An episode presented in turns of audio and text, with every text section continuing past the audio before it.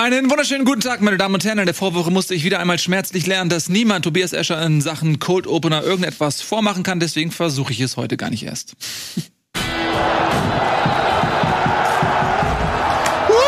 Herzlich willkommen, schön, dass ihr da seid. Bundesliga, zweiter Spieltag. Die Saison ist jung, wir sind noch richtig frisch. Wir kommen gerade von der Gamescom. Die Energie ist immer noch ganz weit oben. Wir wissen gar nicht, wohin damit. Am besten lassen wir sie in dieser Sendung. Äh, herzlich willkommen, Nico, schön, dass du da bist. Tennis da und Tobi auch für alle Podcast-Hörenden. Also herzliche Begrüßung, Etienne ist da. Wow.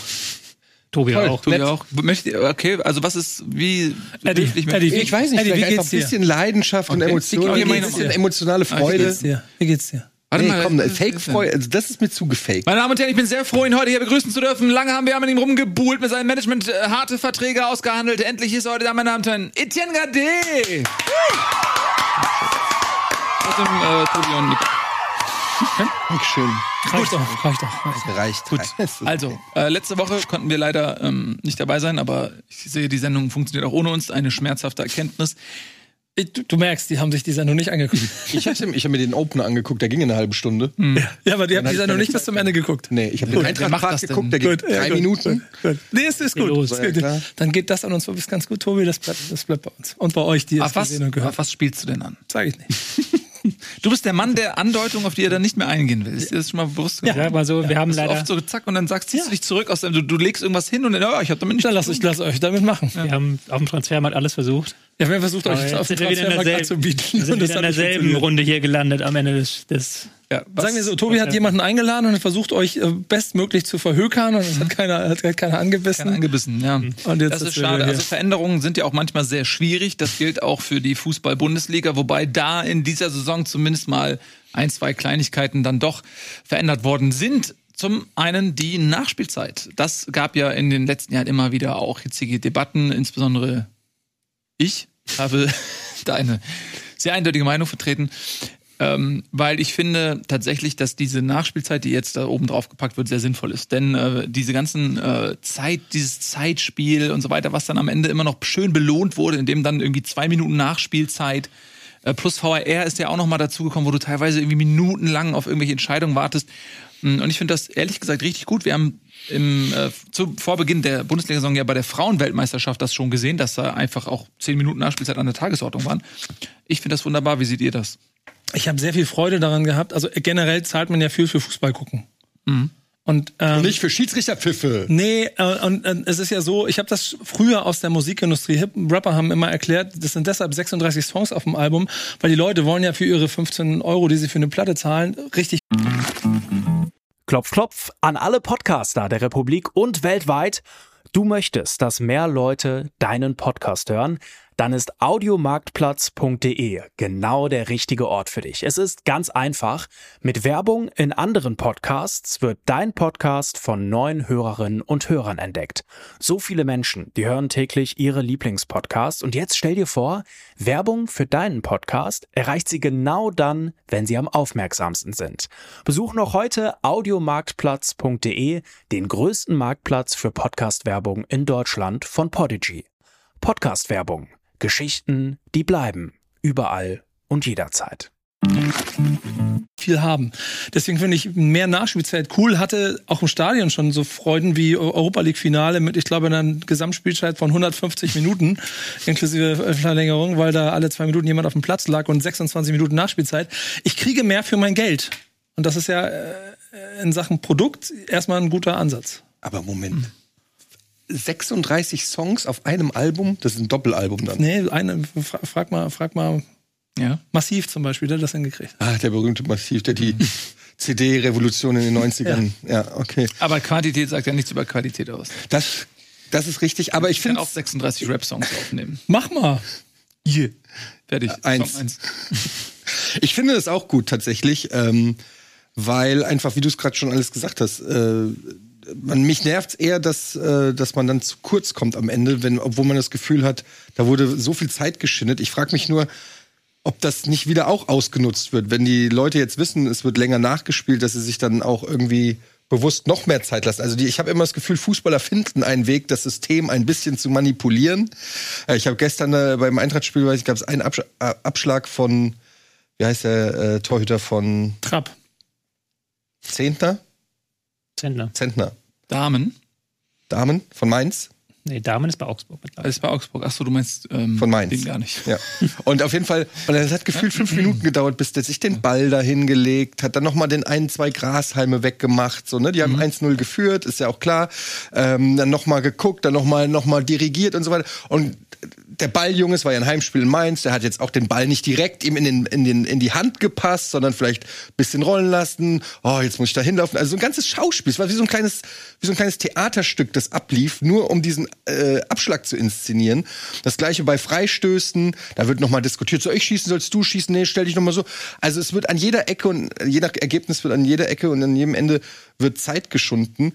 Und da bin ich also froh, dass es nach hinten hin wieder rausgeholt. Und die Geschichte mit wahr hätte man eigentlich sogar noch, müsste man eigentlich noch mehr Zeit. Ja, ich, man darf eigentlich gar nicht, man muss komplett von der, vom Gefühl her sich völlig verabschieden von, diese, von diesen 90 Minuten. Man muss eher so in diese Richtung Baseball gehen oder sowas, äh, wo, wo ja, du weißt halt nicht, wie lange das Spiel geht und äh, die Spieler wirklich dahingehend in- erziehen, dass das alles ist, halt, ergibt keinen Sinn. Du kannst das, du kannst das ja gerne machen, das ist okay. Lass dir so viel Zeit, wie du willst, aber das wird eins zu eins am Ende nachgespielt. ich gut.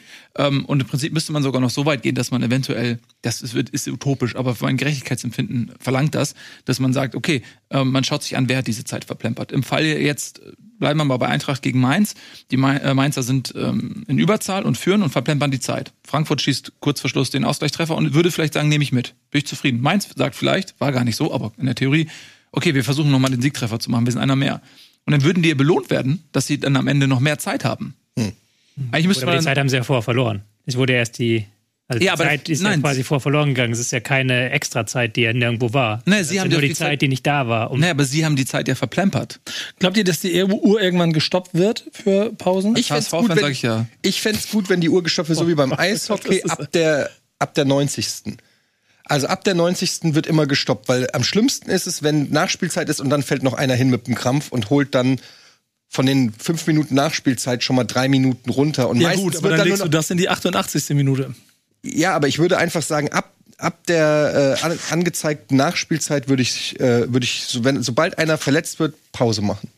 Durch, nur für den Bereich. Also, Da kannst du natürlich immer argumentieren, warum macht man es dann nicht übers ganze Match, aber dann dauert ein Match halt drei Stunden. das wäre mein Problem, dann, wenn man sagen würde, das dauert, machen wir so das ganze Match. Genau, Also aber dann aber eben dann diesen du halt sensiblen Bereich der Nachspielzeit, weil die Nachspielzeit ist ja ein Korrektiv. Die Nachspielzeit soll ja korrigieren, was im Spiel geschunden wurde. Das heißt, wenn du in der Nachspielzeit schindest, dann wird ja das gesamte äh, System ad absurdum geführt. Deshalb würde ich sagen, in dem Bereich darf nicht mehr geschunden werden und das kannst du mit Stoppage äh, machen. Das Problem ist da hauptsächlich ja auch, dass du nicht weißt, wann das Spiel endet, gerade wenn du im Stadion bist. Also es ist ja manchmal so, das hatten wir jetzt ja auch schon öfters, irgendwie fünf Minuten Nachspielzeit sind angezeigt, dann wie ihr gesagt habt, zwei Minuten wird dann noch rumgelegen und dann weiß halt niemand mehr, wie lange das eigentlich noch geht.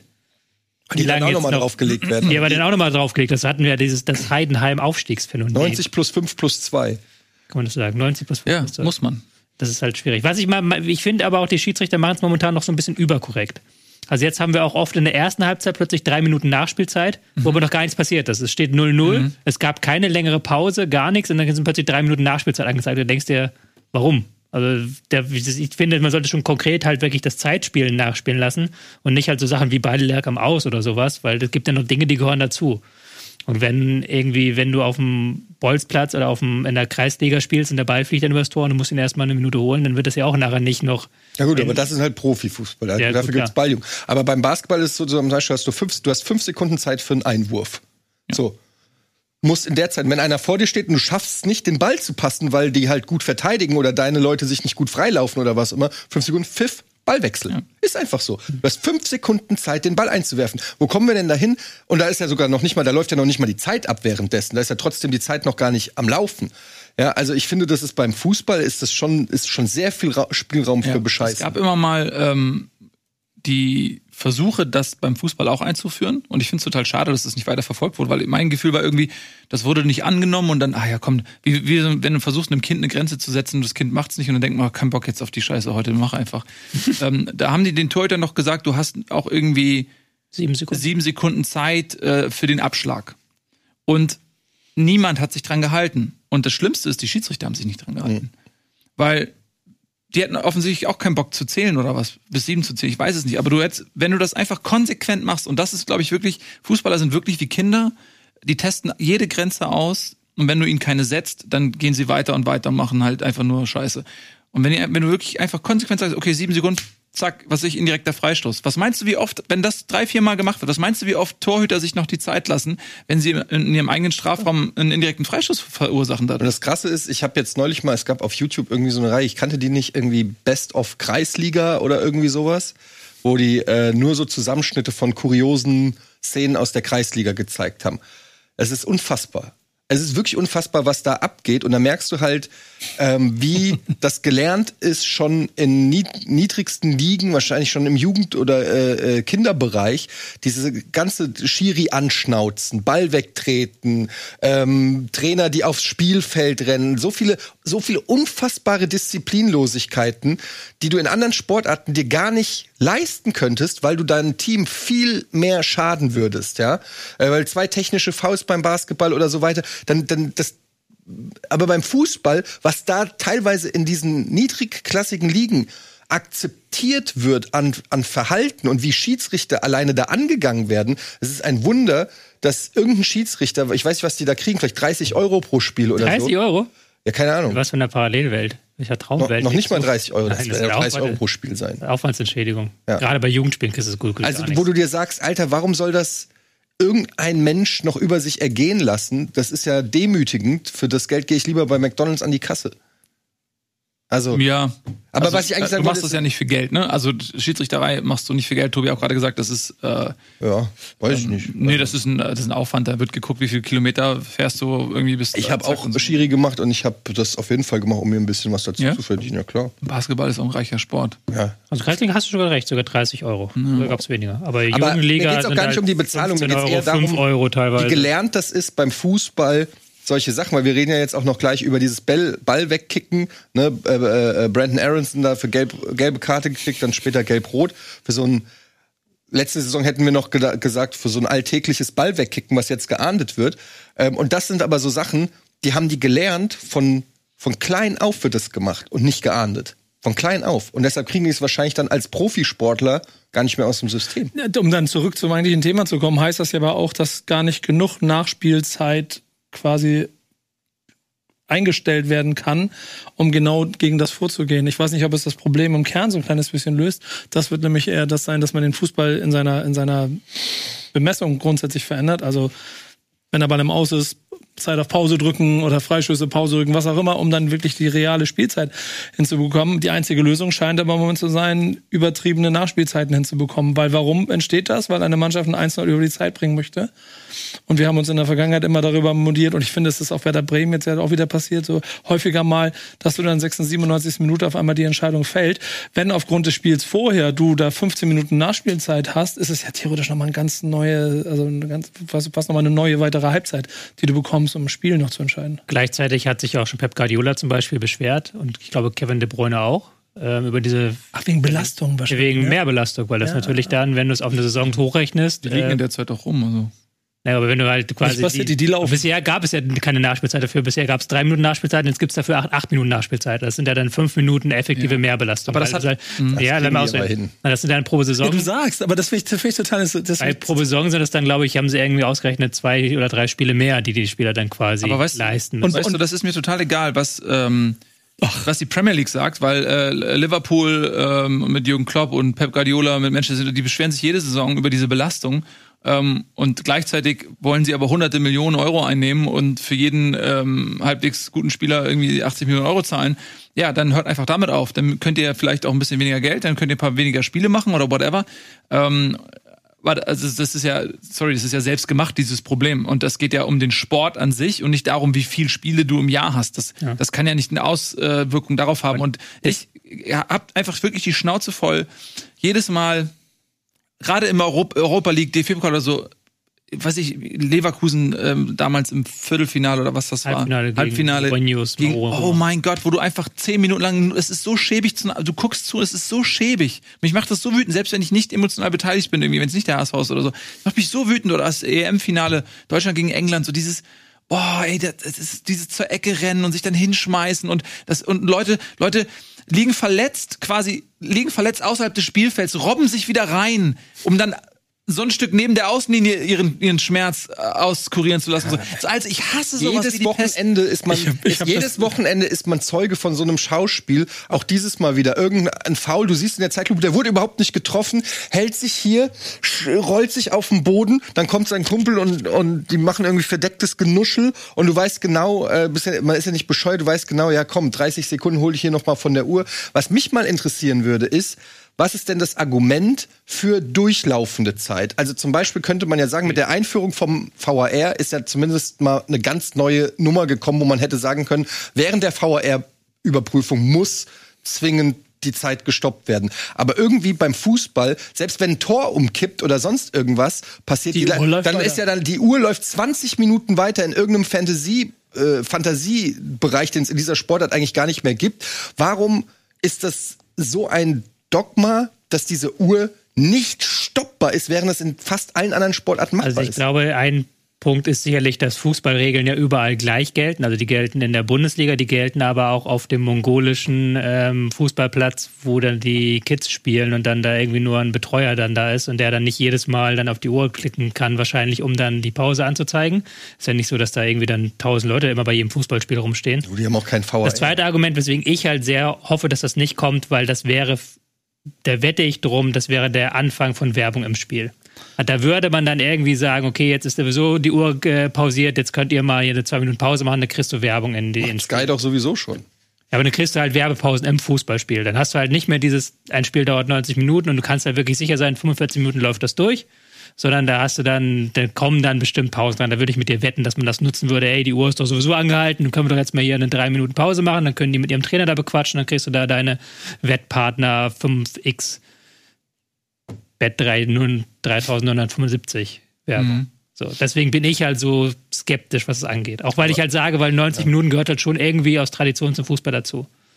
Es sollen ja auch 90 Minuten bleiben. Ja. Also offiziell geht ein Eishockey-Match halt auch, sind die Drittel 20 Minuten, aber wird halt einfach pausiert, wenn eine Massenschlägerei ist, weil sonst wären eventuell nach der Schlägerei nur noch fünf Minuten netto Eishockey möglich. Ja, aber gut, jetzt haben wir aktuell eine Nettospielzeit von 55 bis 60 Minuten. Wenn wir eine nette Spielzeit von 90 Minuten hätten, das wäre halt schon eine richtige massive Mehrbelastung. Also dann wäre wäre die Fuß, ein Fußballspiel 60 Minuten lang wahrscheinlich.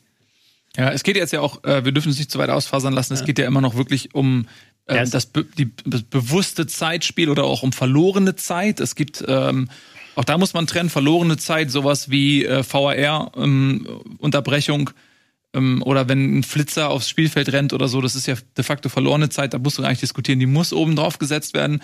Ähm, aber dann gibt's halt noch diese, diese weichen Kriterien, wenn sich jemand verletzt, wie lange bleibt er liegen, wenn jemand einen ähm, Abstoß ausführt, wie lange lässt er sich Zeit, solche Sachen, ne, auch bei der Auswechslung, wie langsam trottet jemand äh, vom Feld, das sind ja alles Sachen, wo ich der Meinung bin, nö, lass es einfach knallhart nachspielen. Dann, äh, dann macht Aber- gibt's ja keine Motivation mehr. Um, um dann auf den Ursprung nochmal wieder zurückzukommen, wäre mein Antwort, ja, ist cool, dass es jetzt bis zu zehn Minuten Nachspielzeit gibt, weil vielleicht macht genau das, das, was dich daran am Fußball stört, vielleicht verändert das ein kleines bisschen. Weil du es dir nicht mehr leisten kannst, als Mannschaft an der Eckfahne dich mal hinzulegen und mal kurz sich behandeln zu lassen, weil du weißt, es wird eh Wurm drauf gesetzt und in der 102. Minute haben wir keinen Saft mehr und dann macht Bayern das Ding rein und gewinnt. Also, was, ich, was mir aber persönlich noch wichtig ist, ich habe so ein bisschen das Gefühl, dass aber die Schiedsrichter da auch, ich will nicht sagen faul sind, aber dass sie jetzt einfach, vorher war erste Halbzeit eine Minute Nachspielzeit, zweite Minute drei Minuten Nachspielzeit, das wurde eigentlich 90 Prozent der Fälle war das so. Und jetzt wird einfach daraus drei Minuten erste Halbzeit, sechs Minuten zweite Halbzeit gemacht. Ohne halt so richtig zu differenzieren, war da jetzt eigentlich wirklich was. So zum Beispiel bei Werder am Wochenende waren sechs Minuten Nachspielzeit. Ich hatte halt nicht das Gefühl, dass da irgendwas groß passiert ist an Zeitspiel während des Spiels. Oder habe ich da jetzt irgendwas vergessen? So, Nee, aber das ist der Grund, warum wir das Spiel verloren haben. Ja, klar, weil wir sechs gekriegt haben. Und nicht genauso drei. aber andererseits dann bei Eintracht auch sechs Minuten Nachspielzeit, wo ja eigentlich, glaube ich, schon allein drei oder vier Minuten da Pause war, als dann die gelb-rote Karte kam. Weil das war ja, da wurde ja sehr lange diskutiert und das hat sehr lange gedauert, bis Evanston dann den, nee, wer war die rote Karte? Knauf den Platz verlassen hat, so. Und da würde ich dann halt bitten, halt nicht einfach jetzt zu sagen, okay, wir machen jetzt mehr Nachspielzeit, wir nehmen jetzt einfach pauschal mehr Nachspielzeit, sondern wirklich halt konsequent, wirklich Uhr anhalten, so jetzt liegt da einer auf dem Boden, ich halte jetzt hier die Uhr an und lass das halt genau das nachspielen. Ja, da müsste es eigentlich dann einen geben und das Schiedsrichterteam wird ja eben erweitert, aber ich bin eben der Meinung, ähm, der, der Fußball ist so, äh, hat sich so entwickelt, dass du musst auch auf, in diesem Schiedsrichter ähm, Gebilde einfach mehr machen und das haben sie jetzt mit dem VR gemacht, das haben sie mit, mit dem vierten Offiziellen gemacht und warum nicht einen Zeitnehmer, der einfach, weil du siehst das auch, äh, die vierten Offiziellen sind da sehr eingespannt, auch in der Entscheidungsfindung. Ne? Es gibt ja diese Schiri-Doku auch, ähm, die ich noch nicht ganz gesehen habe, aber einen Ausschnitt habe ich gesehen ähm, mit Aitekins Team beim Eröffnungsspiel äh, Bayern gegen, weiß ich nicht mehr. Und äh, da sagt er dem vierten Offiziellen mehrfach so, ey komm, ich will, dass du dabei bist. Ich will, dass du an der Seitenlinie bist, dass du aufpasst, dass du mit in die Entscheidungsfindung ähm, reingehst und so weiter. So, das heißt, der kann ja auch gar nicht sich nur um die Zeit kümmern. Eigentlich müsste ja. da einer sitzen, dessen Job ist es nur, du nimmst die Zeit. Weil dafür ist dieser Sport zu groß, es ist zu viel Geld damit drin. Ähm, klar, das kannst du nicht bis in die Kreisliga machen wahrscheinlich, aber... Äh, Obwohl, ähm, da, da, den Punkt würde ich nämlich nicht mitgehen, weil Basketballbeispiel, da wird's auch bis in die Kreisliga werden Zeiten unterbrochen und du musst halt irgendjemanden finden, der die Zeit nimmt. Ja. Gut, das auch dahin. Noch ein Argument dafür, so. Ja, genau. Ne? So. Ich weiß noch nicht, ob Zeitnehmen nicht dann dazu führt, dass es wirklich nicht mehr Spiel 90, sondern Spiel dauert 60 Minuten. Ja, du musst es dann halt so machen, dass du äh, beim Basketball ist es so, dass jeder Verein muss nicht nur, äh, nee, jede Mannschaft, jede gemeldete Mannschaft muss mindestens zwei Schiris stellen und äh, muss so eine, ich weiß jetzt nicht genaue Anzahl äh, an Spielen auch das Kampfgericht stellen. So dass alle Spieler, bei uns ist es dann so, dass jeder sich mal eintragen muss für äh, Kampfgericht, also Zeit nehmen, Spielbogen ausfüllen. Und das muss jeder mal machen, sonst kannst du nicht in der Mannschaft spielen. Also ich weiß nicht genau, wie das dann jetzt äh, machst, aber erstmal finde ich, muss man trotzdem auch Amateurfußball und so vom Profifußball trennen, weil erstmal reden wir jetzt hier über Profifußball. Du hattest natürlich recht, es ist global gleiche Regeln, aber du kannst ja gar nichts mehr verändern, wenn du auf die mongolesische, Mongol, Mongolo, in der, in der Mongolei die Mannschaft ähm, Rücksicht nehmen musst, dann, dann wirst du ja komplett gelähmt. Also die haben ja auch kein VAR. Ja, ich wollte gerade so. sagen, der VAR ist ja da schon der erste Einstieg. Genau, sagt, oder, oder Torkamera. Also, dass der Profifußball, den Profiligen noch mal ein paar andere Maßnahmen hat, finde ich vollkommen okay. Da zahlen die Leute 50, 60 Euro für eine, für eine Karte. Da, muss, da müssen andere Regeln gelten. Also ich stelle fest, wir sind alle ähm, einig. grundsätzlich einig und finden das eher mal gut. Ähm, haben wir auch so in der äh, Form eher selten. Ein, zwei, Einigkeit. Einigkeit. Hey, Einigkeit. Okay, das hätten wir noch cooler hinkriegen können. ähm, aber wir haben jetzt hier gerade schon mehrfach den Fall, oh danke Regie, Aronson angesprochen und dann würde ich doch auf Rücken dieses vom Platz gestellten Spielers direkt mal rüberglitschen wollen in unseren nächsten Themenschwerpunkt und das ist nämlich ähm, der perfekte Saisonstart von fünf Teams Fünf ne? Teams haben alle Namentlich beide Spiele gewonnen. Eben Union, die Bayern, Wolfsburg, Leverkusen und Freiburg, die alle sechs Punkte aus zwei Spielen haben. Und wir fangen jetzt an mit dem Union-Spiel, weil dort eben diese Szene war mit Aronson. Ähm, und zwar hat ähm, Aronson den Ball äh, nach einem Foulspiel nochmal so weggespielt ins Feld herein, ne? so, was ich, 15 Meter, nicht so, äh, nicht weggeschlagen, sondern weggespitzt, ähm, während aber auch ein Darmstadt-Spieler zum Ball rennen wollte, um den Freistoß schnell auszuführen. Also es war schon eine bewusste Entscheidung, diesen Ball wegzuspielen, um den Darmstädter nicht die Chance zu geben, den Freistoß schnell auszuführen. Da gab es dann Gelb für. Und dann ist Aronson kurz darauf dann nach einem wirklich gelbwürdigen Foul dann auch vom Platz geflogen. So, wie bewertet ihr die Szene denn? Ich finde sie, also, wenn das konsequent so durchgezogen wird, dann finde ich es okay, weil es ist regelgerecht. Ich fand sie aber jetzt, also ich habe halt schon weitaus schlimmere äh, Aktionen gesehen, um Freistöße zu verhindern oder so, wo nichts geahndet wurde. Und deshalb fand ich so im ersten Moment so ein bisschen, boah, ist eine harte gelbe Karte. So, also, aber das ist eine Frage von, wie konsequent man es dann eben durchzieht. Wenn das jetzt ein Einzelfall ist, dann fände ich es zu hart. Wenn man jetzt wirklich, auch in anderen Spielen, auch andere Schiedsrichter, ähnliche Ver Vergehen genauso handhaben, dann you're welcome. D dazu ist es, dazu ist Fußball zu viel Personality-Sport. Du hast ja auch den Schiedsrichter, der einen Einfluss darauf hat. Und äh, Patrick Ittrich ist ja schon so ein bisschen länger auf, und ich, ich mag ihn sehr gern, das muss ich an der Stelle sagen, ne? aber schon auch so ein bisschen auf der Mission, mehr Respekt für Schiedsrichterwesen einzufordern auf seiner Ebene, ohne dabei aber ein, eine, eine also auch das auf eine arrogante Schiedsrichterart und Weise zu machen, sondern wirklich auf eine hemdsärmelige sich in, auch in Diskussionen begeben und so und äh, sich darüber austauschen. Und die Szene wirkte auf mich genauso wie, wie also das vielleicht beim anderen Schiedsrichter wäre es anders gelaufen. Aber Patrick hat wahrscheinlich in der Sekunde gesagt, nee, Digga, du machst hier jetzt nicht diesen Scheiß. Du weißt, dass du das nicht machen darfst, also wird das so geahndet. Feierabend. Ich finde, seine Körperhaltung in der Szene sagt genau das aus. Und deswegen ist es an der Stelle vielleicht ein bisschen härter so.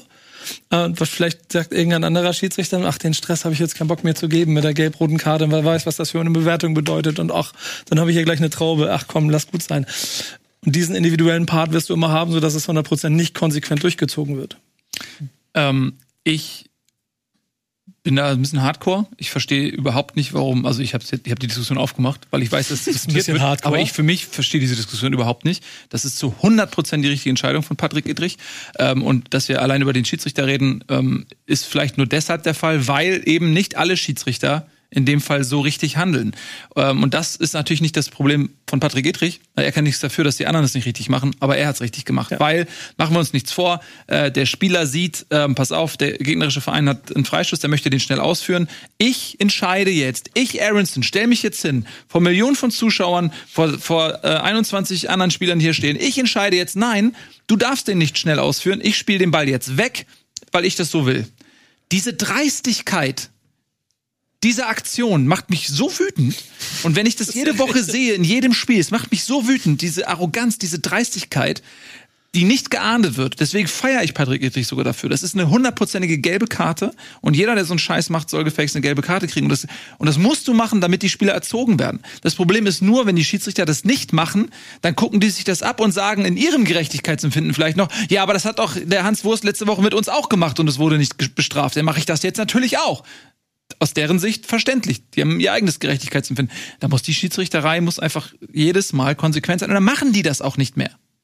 Also meiner Meinung nach sollte man einen Spieler, der sowas macht, mit der Zunge, die Zunge auf den Tisch nageln und mit Stacheldraht Bei auspeitschen. Nils klingt das immer so. Ja, ist- Und dann Ja, jetzt auch so, ich als hab hätte, aber als er hätte hat er ja- den Ball in die Hand genommen und einmal aus dem Stadion Nein, aber er hat ja inhaltlich und er hat das Ding Ja, das Problem ist, das weitergespielt. Problem ist, dass Nils ja jetzt Dann da, ne? gar nicht die Wut auf diesen einzelnen Spieler hat, sondern kumulierte Wut von, weiß ich nicht, 40 Jahren Fußball gucken, wo das passiert, die sich jetzt Und entlädt. 40 Jahre HSV-Fan. Ähm, aber das das, aber die, das Problem ist, und da bin ich mir halt nicht sicher, äh, hat das Patrick Edrich, macht er das auch in anderen Spielen? Ja. Ne? Also Ja, man, man, vergleicht also- man nicht, dass Patrick Idrich das macht, sondern dass er das konsequent durchzieht an der Stelle, weil er auch für sich diese Konsequenz gerade haben möchte und an einer anderen Stelle vielleicht ein Schiedsrichter das nicht macht, weil er sagt, ach komm, Ja gut, aber andererseits willst du als Spieler ja schon dann wissen, wo du dran bist und dann nicht, ey, aber letzte Woche habe ich das dreimal gemacht, jetzt habe ich das jetzt hier einmal. aber so du weißt es theoretisch als Spieler, geschossen. weil du hast die Regeln. gut. du weißt, du kennst die Regeln. Ja. Und ich meine, oh, sorry, dass ich nochmal Basketball bringe, aber beim Basketball wird äh, der Ball, wenn irgendwie abgepfiffen wird, der Schiedsrichter nimmt sich den Ball und du darfst den Einwurf erst machen, wenn der Ball dir vom Spieler, äh, vom Schiedsrichter übergeben. Aber das ist ja auch blöd. Das auch oh, nicht jetzt, aber jetzt machst du, kennst du diese Szene mit dem technischen Foul, wo ihm einer so den Ball zudribbelt und er kriegt ein mir technisches Foul dafür? mir geht's nur darum, dass auch da könnte man ja überlegen,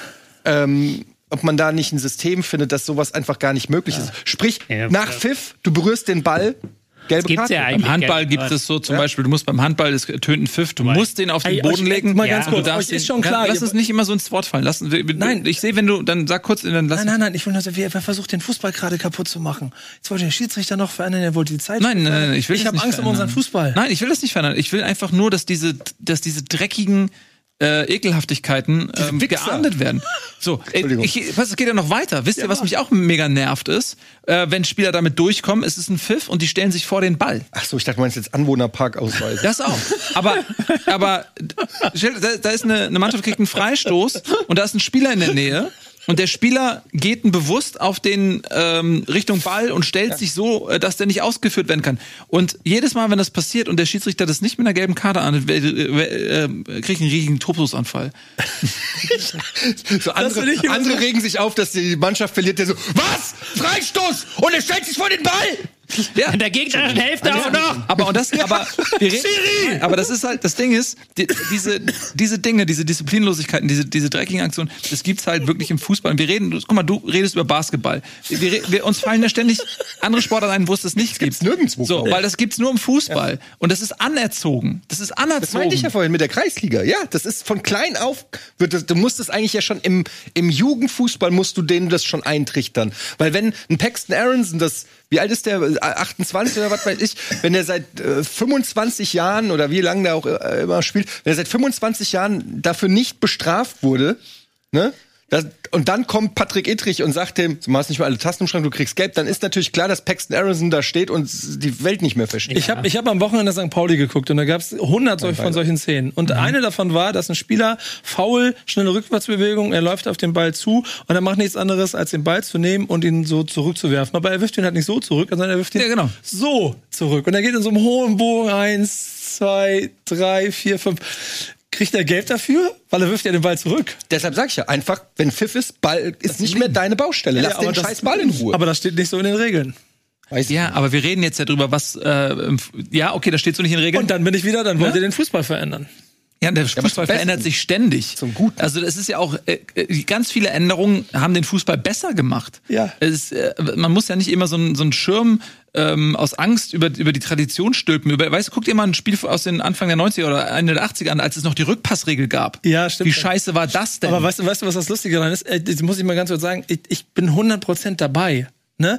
Vorstellen, das weiß ich ja auch. Trotzdem habe ich früher, ich habe offensiv gespielt, ich habe so Fußball gespielt, dass ich ganz genau wusste, Digga, was willst du denn? Ähm, dass, dass, ich, dass ich mir gedacht, okay, die, die Grenze ist da, die Regel ist, ich guck mal nach, wie weit ich komme beim Schiedsrichter. Also, geht, lass ich den Ball rollen, nehme ich ihn in die Hand, äh, ne, gebe ich ihn zurück, spiele ich ihn vorbei, nehme ich ihn mit.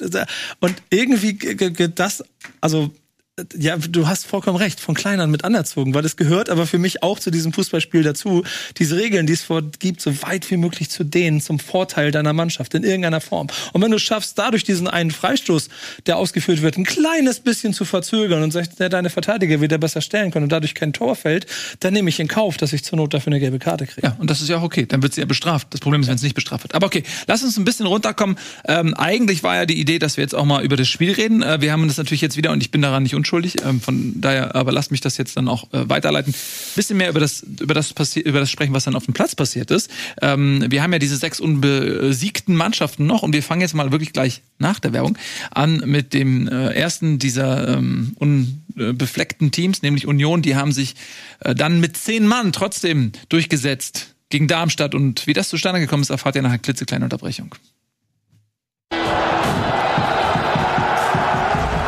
Herzlich willkommen zurück bei Bundesliga. Darmstadt gegen Union ist das Spiel, über das wir jetzt sprechen wollen. 1 zu 4 ging es am Ende aus, aber zeitweise sah es für Darmstadt wesentlich besser aus, als es dann am Ende war. Nämlich als man äh, früh in Führung gegangen ist. Ähm, nee, gar nicht war, man ist nicht in Führung gegangen, aber man hat den Ausgleich geschafft. Äh, früh nach der gelb-roten Karte. Ähm, hat dann auch sehr viel Druck gemacht und äh, versucht, das Spiel komplett zu drehen. Oder dachte man, glaube ich, nicht nur als Union-Fan, okay, ähm, das Momentum ist ganz klar jetzt auf Darmstadter Seite. Das ähm, 1-0 für Union war in der vierten Minute übrigens durch Robin Gosens, der in seinem ersten Spiel seinen ersten Doppelpack macht. Das ist auch wieder eine Geschichte, die können wir gleich nochmal besprechen. Das kurz zum Spielfilm nochmal zurück. Ähm, und nach diesem 1-1 dann durch äh, Melem in der 24. Minute, der Platzverweis war in der 21. Minute an Aronson. Ähm, ja, fand ich, war Darmstadt irgendwie gut im Spiel. Und dann kam Union, 2-1 Gosens, 34. 3-1 Behrens mit seinem vierten Kopfballtor in der Saison am zweiten Spieltag. Ähm, den Schlusspunkt setzte dann Döki auch wieder natürlich nach Standardsituation und mit dem Kopf. Und das war sehr, sehr souverän. Und dann am Ende doch von zehn Unionern. War beeindruckend, oder? Auf jeden Fall, es ist sowieso Union ähm, super beeindruckend, was die ähm, für einen Kader da wieder zusammengestellt haben, was die in den letzten Jahren da aufgebaut haben. Da müssen sich viele Bundesligisten selber mal hinterfragen. Also es ist einfach so, wenn einer kommt und in vier Jahren von einer Zweitligamannschaft zu einem ernsthaften Champions League-Anwärter wird oder zumindest Europa-Anwärter. Und wenn man sich guckt, wie was für Spieler die holen und so weiter, also das ist einfach eine absolute krasse Leistung und keine Selbstverständlichkeit. Und ähm, ja, die haben einfach wirklich einen guten Kader, sinnvoll sich verstärkt. Plus, sie haben noch die Stärken aus dem Vorjahr, sprich die äh, Standardsituation. Ähm, also das Einzige, was momentan meiner Meinung nach Union so richtig gefährlich werden kann, ist vielleicht die Mehrfachbelastung. Das ist so die einzige Hoffnung, die ich jetzt aus meiner Perspektive habe, wo ich sage, okay, mal gucken, ob sie da vielleicht ein bisschen ins Schleudern kommen oder ins Straucheln kommen. Ansonsten äh, wirken sie super souverän, super gefestigt. Die äh, haben einen Trainer, der eine ganz klare Idee hat. Die Mannschaft weiß, wurde punktuell stark verstärkt auf genau den Schwachstellen. Ähm, man muss Union zu den Top 5, 6 Mannschaften mindestens zählen diese Saison und bin mal gespannt, ob da, wo ihr seht, wo der Schwachpunkt sein könnte. Ich bin nicht beeindruckt. Du bist nicht beeindruckt. Ich bin nicht beeindruckt. Okay. Tobias Eschers nicht Ich muss beeindruckt. ja im, ja, äh, es ist wieder so typisch, dass Union jetzt wieder mit sechs Punkten startet. Wo man die denkt, irgendwie, das kann doch nicht so weitergehen, es geht immer so weiter. Aber ich ähm, bin jetzt auch, will jetzt auch gar nicht wieder den Union-Hater rauskehren lassen, aber ich finde, sie waren defensiv nicht so stark wie in der äh, vergangenen Saison bisher. Sie haben das bisher sehr gut kaschieren können, über diese Standardstärke, die sie haben, über das, äh, auch das Offensive. Vielleicht ist das auch der neue Union-Stil. Ich würde sehr feiern, wenn das so wäre, also wenn sie jetzt tatsächlich offensiver spielen. Und natürlich ein Spiel zu 10 gegen Darmstadt über 80 Minuten, 70, 80 Minuten, das ist schon mal was anderes, das ist eine andere Hausnummer, da muss man jetzt auch nicht das große erwarten aber sie haben auch schon gegen äh, Mainz zwei Elfmeter zugelassen, die, wenn an, einem, an Ajork nicht gleich zwei Dinger verschießt, dann ist das Spiel auch, hat das Spiel auch eine andere mhm. ähm, Färbung in der zweiten Halbzeit. Und auch hier hatte Darmstadt nach diesem ähm, nach dieser roten Karte wirklich gute Chancen. Also in der zweiten Halbzeit hat Renault die im Spiel gehalten beim Spielstand von 1 zu 3. Da gab es wirklich zwei, drei richtig dicke Dinger von Darmstadt, die eben im, vor dem Tor die letzte Kaltschnäuzigkeit haben vermissen lassen. Also diese hundertprozentige defensive Stabilität auch im eigenen Strafraum, die man so sonst von ähm, Union kennt, die halt diese riesen Union-Stärke ist eigentlich, die haben sie noch nicht auf den Platz bekommen, aber sie haben das eben offensiv weg, äh, mal wettmachen können. Und da will ich jetzt auch gar nicht dann zu viel meckern, weil halt klar, wenn du da mit Robin Gosens dir kaufst, der kommt rein, startet das Spiel, macht eine, Riesenleistung, ist nicht nur von seinen beiden Toren, hat auch offensiv immer wieder für Entlastung gesorgt, hat immer wieder sehr, sehr viel angetrieben. Riesen, Riesenleistung ist eine Riesenergänzung. Ich hatte ja auch Bock auf WM wahrscheinlich im eigenen Land kommenden ja, Jahr. Deutschland spielt aber nicht Dreierkette. Das ist das Problem so ein bisschen, aber ja, aber der hat, der hat schon Lust, der Junge. Das war halt schon ein sehr gutes Ding und ist mit sechs Punkten reingestartet. Ich werde ich werd wieder meckern die ganze Saison und die werden wieder punkten und dann werden sie am Ende wieder Champions League spielen oder sie werden sogar Meister oder so ein Kram. also, aber was mich mal interessieren würde, wie kann es sein, dass ein Wolfsburg bei Gosens abwinkt wegen Gehalt und Union sich den holt und dann holt sich Wolfsburg Lovro Meyer für 35 Millionen. Wie muss ich mir das, also ich verstehe teilweise nicht, wie Union solche Spieler bezahlt, wo andere etablierte, teilweise sehr reiche Vereine abwinken. Also wie kann dieses System funktionieren? Machen, lösen die das über Handgelder oder äh, Bonuszahlung bei? Also es würde mich wirklich mal interessieren, wie sie es schaffen, Spieler wie Volland und, und Gosens, also Aronson aus der Premier League äh, zu verpflichten. Das sind Großverdiener. Das sind nicht irgendwelche 19-jährigen ähm, sondern das sind äh, Spieler, die in dem Alter meistens, also zum Beispiel in Gosens oder so, ihren letzten großen Vertrag unterschreiben. Oder was sind die Argumente? Ich verstehe es nicht. Das würde mich wirklich interessieren. Ich meine, es ist überhaupt nicht despektierlich. Also Aronson ist ja ausgeliehen, genau wie Fofana. Die kehren ja wieder zurück, sind jetzt für die Champions League-Saison ausgeliehen. Und sie haben halt das Champions League-Geld jetzt diese Saison. Also ich denke schon, dass sie da eine Rechnung aufgemacht werden, die hinhaut. Dann ist natürlich die Frage, was passiert, wenn sie dann nächstes Jahr sich nicht mehr qualifizieren für die großen Wettbewerber. Sie haben ja jetzt vergangene Saison einen Rekordumsatz gemacht und jetzt Champions League Geld im Rücken. Das ist schon, glaube ich, ordentlich was wert, weil die haben ja auch sonst den Kader. Sind ja viele Spieler noch dabei, die wahrscheinlich nicht jetzt die, die Milliarden verdienen. Die jetzt nicht, die haben jetzt, kommen ja von einem relativ niedrigen Gehaltsniveau und können da so langsam aufstocken. Aber sonst weiß ich auch nicht.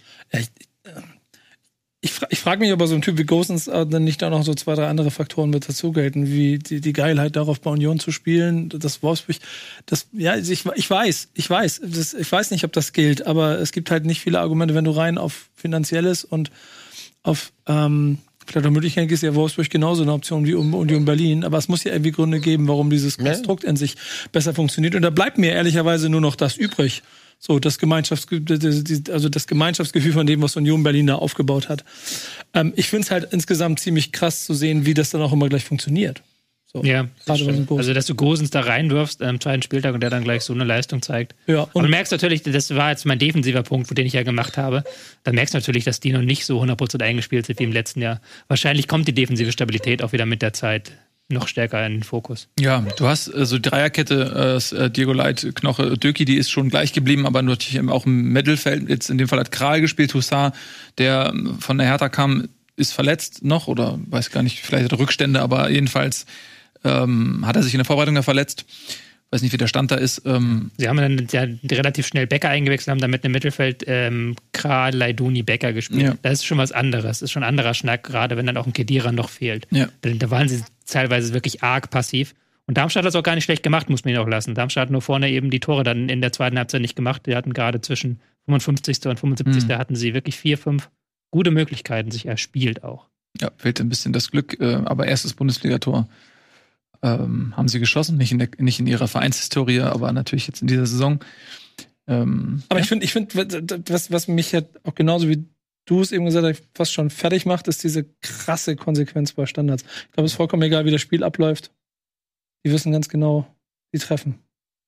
Dann, Weil man auch da beim zweiten Standardtor muss man sagen, das war einfach auch Versagen von Darmstadt. Also das ist, das war jetzt nicht super geil. Also da, der, der Darmstädter hätte den Ball klären können und Meinst, glaube ich, das, das Tor von Behrens, wo er da. Ja, das- ja, was- das, ja, das, das dritte erste- war's, das dritte war's, ja. dritte, äh, ja, auf jeden Fall dieses Behrens-Tor, genau. Und das war, das war was, wo du dir denkst, okay, das kannst, äh, willst du das wirklich der perfekten Standardqualität von Union zurechnen oder ein bisschen der Unfähigkeit des Abwehrspielers? Also, würde dazu dafür sprechen, dass auch der Spielplan mit Mainz und Darmstadt dann für Union natürlich auch für den Fußball ganz dankbar ist, um mit sechs Ja. Punkten da rauszugehen. Das stimmt. Wobei immer die Frage ist, ähm, wann willst du den Aufsteiger haben?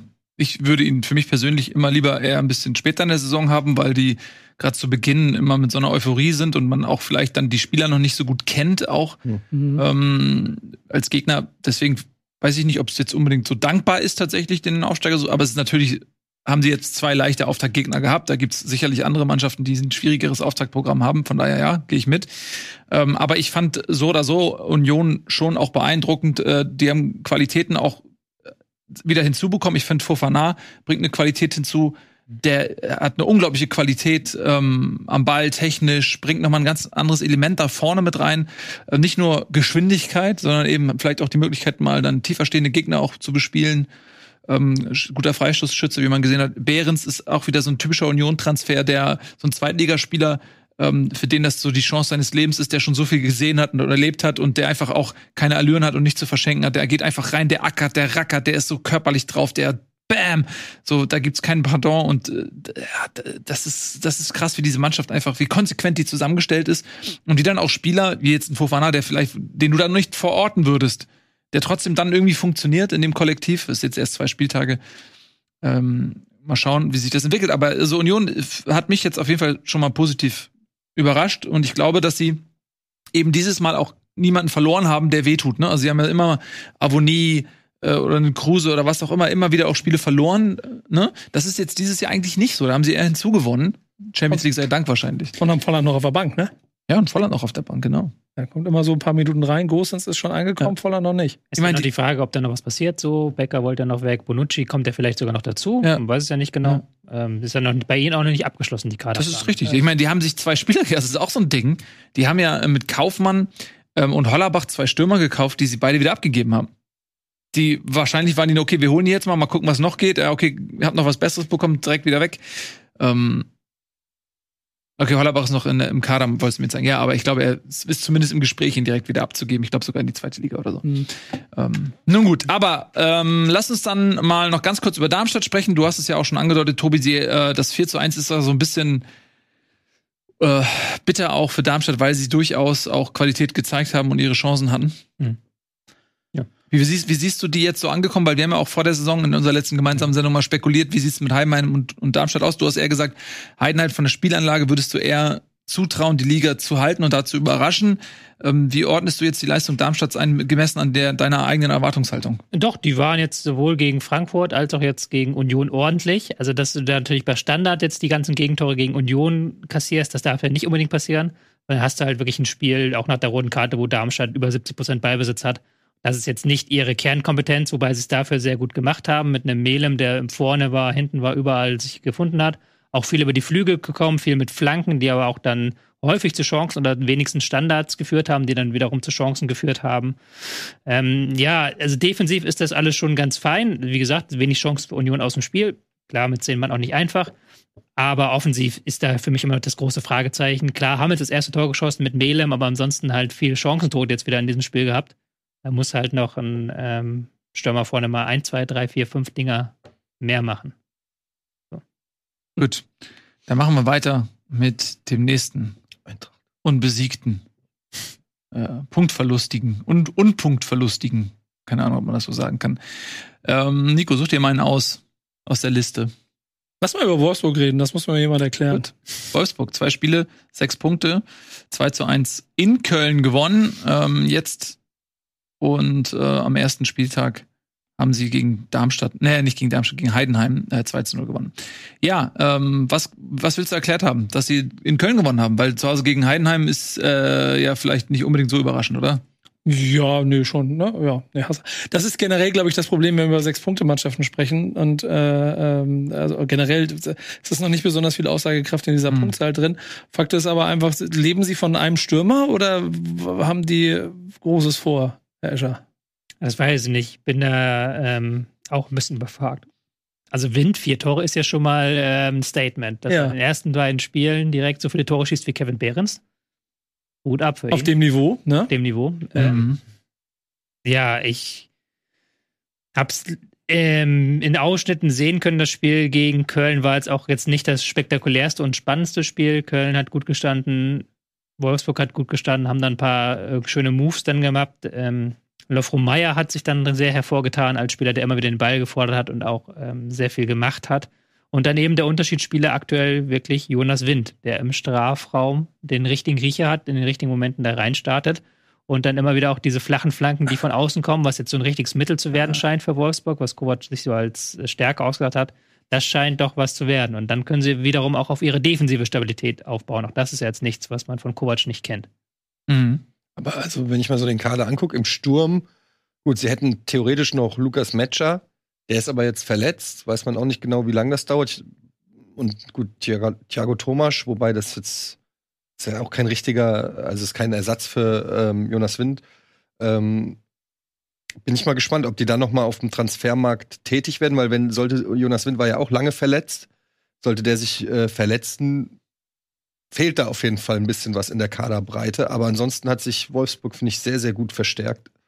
Ähm, sehr gute Spieler geholt. Lofro Meyer, von dem ich sehr viel halte, ähm, weil ich den schon mal beobachtet hatte, als es mal ein Eintracht-Gerücht gab. Da haben sie, der hat ja früher mit Christian Jakic in einer Mannschaft gespielt. Und ähm, da, er, da hieß es ja, die äh, Eintracht ist an einem Kroaten dran. Und dann habe ich gehofft, Lofro Meyer, es war dann war Jakic. Ähm, und da habe ich den damals schon so ein bisschen mir angeguckt und so ein toller Spieler. Und ja, ich finde, Wolfsburg ähm, hat äh, in der Offensive, so gerade auf den Flügeln und so weiter, viele Alternativen, hat sich in der Zentrale gut aufgestellt, ähm, sind äh, in der, in der Viererreihe mit Mähle auch noch mal einen starken Mann äh, geholt. Also ähm, das, das ist schon alles. Also ich meine, ich wäre froh, wenn ich entweder Mähle oder Baku bei der Eintracht hätte, auf rechts. Also das ist schon eine gute Mannschaft. Einziger Schwachpunkt sehe ich gerade, wie gesagt, so ein bisschen Alternativen im Sturm. Aber dann traue ich Wolfsburg dieses Mal eine Menge zu, weil du gefragt hattest. Ja, gut. Das Spiel selber habe ich. Äh, Ich finde es nur lustig, dass du beim Stürmer, der vier Tore gemacht hat, von der Schwäche im Sturm redest. Von Alternativen. Von der, von der Von ihm Quantität. Von der Ja. Quantität, ja, weil der verletzt war und man halt einfach nicht weiß, ob der, der wird jetzt nicht, wenn, wenn er 34 Spieltage, 90 Minuten spielt, dann nicht. Dann aber, spielt Wolfsburg Champions League. aber Hot Takes. Also wenn man es mal, ähm, jetzt, wir waren ja gerade bei Union, ne? wenn man mal guckt, äh, die haben äh, Behrens, Volland, Fofana, Becker, äh, Jordan wird vermutlich abgegeben, aber noch ist er, glaube ich, da. Gladbach Ja. ist, glaube ich, interessiert. Den haben sie ja Hollerbach, Kaufmann Ja. haben sie. Also rein quantitativ siehst du schon, Ja, ähm, ja. was, was da der Unterschied ist. Ne? Und Wind ist natürlich jetzt auch vom Spielertyp her jemand, so ein, eher so auch so ein Brechertyp, den du vorne in den Strafraum äh, packen kannst, äh, der da anspielbar ist, ähm, der dann die, die Querpässe irgendwie einfach mit reinwurstelt, weil er sich auch körperlich irgendwie durchsetzen kann. Ähm, da hat jetzt äh, Wolfsburg, wenn du sagst, das ist die Art, wie ich Fußball spielen will, ähm, tatsächlich nicht so viele Alternativen. Und ich glaube auch ein Matcher ist ein leicht anderer Spielertyp, ähm, wenn er wieder fit ist, aber er ist so verletzungsanfällig, dass du auch da eigentlich gar nicht sagen kannst, du planst eine Saison mit einem Lukas Matcher, so bitter das ist. Aber dafür ist er in der Vergangenheit viel zu verletzungsanfällig gewesen. Ich meine, Wolfsburg hat 70 Millionen ausgegeben, aber die haben auch 70 Millionen eingenommen mit zwei Spielern. Das ist halt auch einfach krass. Also Van der Feen für 40 Millionen auf die Insel. Ich, ich habe ihn nicht so auf dem Schirm gehabt, er war ein guter, guter Innenverteidiger, aber ich hatte den jetzt nicht in der 40 Millionen Euro Klasse äh, eingeortet. Und dann äh, Felix Metscher, auch sicherlich großes Talent, aber auch 30 Millionen ist auf jeden Fall ein guter Deal. Noch so viel hat er noch nicht gezeigt, dass man da also 70 Millionen mit zwei Spielern und dann hat sich Wolfsburg eben gut versteckt, weil sie haben nicht das Geld alles in einen gespielt, sondern haben so hier 8 Millionen, da 10 Millionen, äh, da ähm, Königstransfer, Lof, Königstransfer dann mit Lofro Meyer und so, aber haben sich halt schon gut aufgestellt, finde ich. Also Wir hatten ja auch das, das gemacht, was wir letzte Woche ähm, hier besprochen hatten, ähm, dass sie sich erst halt verkauft haben, dann relativ schnell das Gru- Grundgerüst hatten und jetzt dann noch am Ende die Sahnehäubchen oben draufsetzen, also wirklich auf dem Transfermarkt noch richtig agiert. Ich möchte sie jetzt trotzdem noch nicht zum großen Champions League-Favoriten küren, weil Heidenheim ein relativ schmuckloser 2-0-Sieg und jetzt ein relativ schmuckloser 2-1-Sieg in Köln, das sind jetzt auch kein, nicht die Mega-Benchmarks. Auch weil man wirklich sagen muss, Köln war wieder mal sehr ungefährlich offensiv. Und als dann ähm, Davy Selke musste ja relativ früh raus verletzt, jetzt schon im dritten Spiel in Folge, dass er verletzt 27. Minute. Mhm. dass er verletzt ausgewechselt werden musste. So, wo es dann immer heißt, unter der Trainingswoche funktioniert es, aber dann im Wettbewerb ist dann der Schmerz am Oberschenkel und im Rücken zu groß. Aber es ist dann schon trotzdem ein Unterschied, ob du vorne mit Selke eben diesen kopfballstarken Stürmer hast, den ja auch Baumgart für seine Spielidee braucht. Sie haben ja nicht umsonst Paccarada gekauft, den Flankengott Mhm. der zweiten Bundesliga der vergangenen Saison. Und dann hast du da eben durch die Verletzungssorgen, die du momentan auch hast, niemand mehr drin, der irgendwie in einem, einem Ansatz diese Rolle erfüllen kann, die Selke dann erfüllt. Auch nicht im Pressing, was ja auch dann Mhm. so ein bisschen halbgar ist, wenn du das eben mit einem Waldschmidt, Keins, ähm, Carstensen, der eigentlich Außenverteidiger sein soll, Ja. geht auch nicht, weil der Kader eben so ähm, dünn besetzt ist. Also die waren halt offensiv, haben die Wolfsburg nur in der zweiten Halbzeit so ein bisschen gefordert, aber auch nicht im letzten, wirklich mit dem letzten Mühe Offensivgeist. Da muss man dann schon sagen, das waren jetzt nicht die stärksten Gegner, die Wolfsburg mit nicht den allerhöchsten Siegen überrollt hat. Mhm. Ja, für Köln ist es natürlich irgendwie auch bitter, ne? weil die haben in Dortmund wirklich ein gutes Spiel gemacht Mhm. und haben mit sehr viel Pech 1-0 verloren. Ich hätte sie jetzt schon ähm, favorisiert gesehen gegen Wolfsburg im Heimspiel, weil sie eben, finde ich, gegen Dortmund eine gute Figur gemacht haben und Wolfsburg ähm, auch immer so eine Wundertüte ist. Also die haben immer das Potenzial, aber die haben auch immer wieder Phasen, wo sie dann ähm, Spiele verlieren, die vielleicht unnötig sind, sodass ich bei Wolfsburg gar nicht über Champions League rede, sondern wenn die Sechster werden, dann ist das eine gute Saison für Wolfsburg. Aber ich glaube, so diese Konstanz ist es dann auch, ähm, die Wolfsburg manchmal abgeht. Und ich finde, das ist ein guter Kader, aber das ist für mich kein Champions League-Kader. Mhm. Ähm, und dass sie jetzt aber dieses Spiel in Köln gewinnen, das ist halt eins dieser Spiele, wo man sagt, okay, das ist normalerweise verliert Wolfsburg auch gerne mal so ein Spiel. Und da muss ich auch mal sagen, okay, Respekt, ähm, weil du gewinnst nicht so einfach in Köln, auch wenn dann Selke fehlt, einfach auch von der Spielanlage leidest du, wenn du gegen Köln spielst, weil die eben diese Intensivität, äh, Intensität haben. Und von daher hat mich das ein bisschen überrascht, dass Wolfsburg da gewonnen hat in Köln. Und das ist sicherlich ähm, ja, ein sehr guter Start natürlich dann für Wolfsburg. Für Köln wiederum muss man sagen, null Punkte. Ist genau das Gegenteil. Ähm, muss man sich da Sorgen machen in Köln nach so einem Auftakt? Na gut, Dortmund, Wolfsburg ist natürlich genau das Gegenteil von das, was wir zum Beispiel bei Union gesehen haben, im Sinne von schwere Gegner. Auch da kann man natürlich immer argumentieren, willst du die Top-Mannschaften am Anfang haben, wenn sie vielleicht noch nicht so eingespielt sind oder nicht. Aber ich finde, noch ist, ist es nicht so, die spielen jetzt als nächstes gegen die Eintracht. Das ist schon eher sowas, wo man dann sehen wird, weil die Eintracht jetzt auch nicht super aus den Startlöchern gekommen ist, rein spiel ja, spielerisch meine ich jetzt so, noch nicht keine, äh, noch nicht überragt hat. Ähm, wird man mal sehen, ähm, wie sich Köln darschlägt. Und dann Hoffenheim ist dann vielleicht zu Hause so der erste Pflichtsieg vielleicht. Und wenn da dann der Sieg ausbleibt, könnte ich mir schon vorstellen, dass es dann schon ein bisschen in Köln ungemütlich wird, weil wir haben ja auch eine Fanbase, die gerne sauer ist. Also ich glaube, der, der Credit für Baumgart ist schon da. Der Fußball, den er bisher gespielt hat, bedarf halt zwei, drei, vier klaren Faktoren. Ne? Und wenn dir da ein Element davon fehlt, dann passiert genau das, was jetzt gerade passiert. Nur auch in der letzten Saison haben sie ja zwischendurch ein bisschen ge, ges- gestruggelt und haben sich irgendwann so Richtung unteres Tabellendrittel, kurz vor Abstiegsränge, mit so eingereiht in die Ägiden der Mannschaften, die so nicht so aus den zum Quark gekommen sind. Und dann hat es am Ende Disziplin und ich glaube auch ein, so ein bisschen enger Zusammenrücken bei Köln geregelt. Stürmerposition ist aber, glaube ich, wirklich vakant, wenn du dich auf Selke verlässt in dieser Saison. Das merkst du jetzt ja schon nach zwei Wochen. Die haben in der Rückrunde halt 20 Tore geschossen, die wenigsten von allen. Ja. Und da ist jetzt auch nichts, was darauf hindeutet, dass sich das so schnell ändert. Also das ist ja die große Baustelle. Mhm. Haben dann mit Skiri und Hector noch ihre beiden kreativsten Spieler verloren. Und dann eben fällt Selke auch noch aus, der Mann, von dem man gehofft hat, dass er 10 plus Tore schießt. Not gonna happen. Na, wenn er, wenn er ähm, fit ist, Nee. dann traue ich ihm auf jeden Fall 10 plus zu. Ähm, er hat ja auch dann in der Rückrunde 5 geschossen, meine ich, ne? Mhm. Ja, da hat er Etienne, ihm hatte das nicht zugetraut. Genau. Jetzt traut ihm das nicht mehr zu. Nee, er hat ihm das auch damals nicht zugetraut. Ja, die Doch, Wette verloren. hat er- Er hat die Wette verloren. Wir Die beide haben verloren. gesagt, er schießt Ja. fünf Ah, Tore. stimmt, Oder Nico okay. und ich, weiß ich Ja, nicht. ja. Ich weiß, waren das fünf Tore? Ja. Ja. Und ähm, der Wetteinsatz war übrigens ein Kaffee. Kein Druck oder so, ne? Aber ich meine, weil du dir auch einen geholt hattest und so. Äh, Der nippt dann noch ja, ich mal genüsslich an seinem Kopf. Genau. Ja, Wettschulden sind Ehrenschulden. sag ja ich und ähm, um dir nochmal ein schlechteres Gewissen obendrauf zu machen, schenke ich dir jetzt noch was? Werbung. Nee, überhaupt nicht. Äh, Nico durfte sich jetzt aussuchen, welchen äh, Verein er besprechen möchte von den ähm, Mannschaften, die beide Und? Spiele gewonnen haben. Und ich habe was dazugelernt. Sagst du dir einen noch so? Wenn du möchtest. Ich? Mhm. Ach, ich? Ja. Äh, dann nehme ich Bayern. Die Bayern, ja. Die Bayern haben gewonnen. Bayern, Bayern München. Ja, Beide Spiele. hätte es gedacht?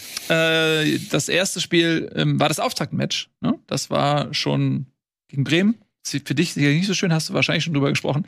Und jetzt äh, haben sie gestern Abend das letzte Spiel gegen Augsburg 3 zu 1. Ja, und ähm, die haben eine gute Mannschaft, die Bayern. Die haben sich verstärkt mit Harry Kane. Das konnten wir zu unserer, bei unserer äh, Prognose noch nicht absehen. Jetzt ist es tatsächlich eingetreten. Warte mal Überraschungstransfer. ganz kurz. Ich habe euch das gesagt. Ich habe in mein Glas geguckt und die, ich habe gesagt, er kommt. Wenn- Das Problem war, wir haben die Sendung früher ausgestrahlt als geplant, zum Glück. Ähm, aber die Glaskugel wusste das nicht. Ja, ähm, aber für mich ist es erst offiziell, wenn, wenn Plätti auf Twitters äh, äh, Twitter. Ja, eigentlich haben wir es geil hinbekommen. Wir haben in der Sendung gesagt, dass er kommt, aber als die Sendung ausgestrahlt wurde, ist er nicht, war nicht da. Aber dann ist er doch gekommen.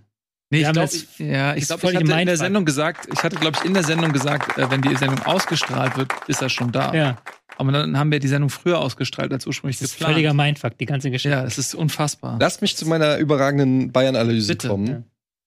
Kimmich, Ich kenne ich kenn die Tonalität in deiner Stimme. Die, die 70% Ironie ist jetzt bei Kimmich? dir. Goretzka, Ja.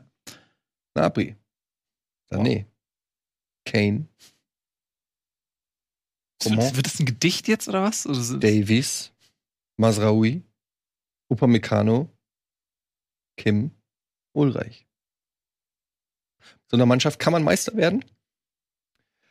Ähm, Wo, wo, willst, wo willst du hin? ich weiß es nicht. Ich wollte, das Einzige, was mir wirklich aufgefallen ist bei dem Spiel, ist, dass Kimmich eine andere Rolle spielt als letzte Saison, nämlich den defensiveren Part. Ist mir ein paar Mal aufgefallen. Wir haben ja in der Transferperiode wurde ja oft, äh, die ja immer noch anhaltend ist, äh, darüber geredet, diese, dieser Begriff der Standing Six, glaube ich. Ja. Holdings. Holding Six, Entschuldigung, der Holding Six. Ähm, also jemand, der wirklich sich auf seinen defensiven Part konzentriert und nicht dauernd nach vorne rennt und dadurch Lücken ins defensive Mittelfeld reißt, äh, was ja eigentlich genau das ist, was äh, Kimmich auch gut gemacht hat immer bei den Bayern.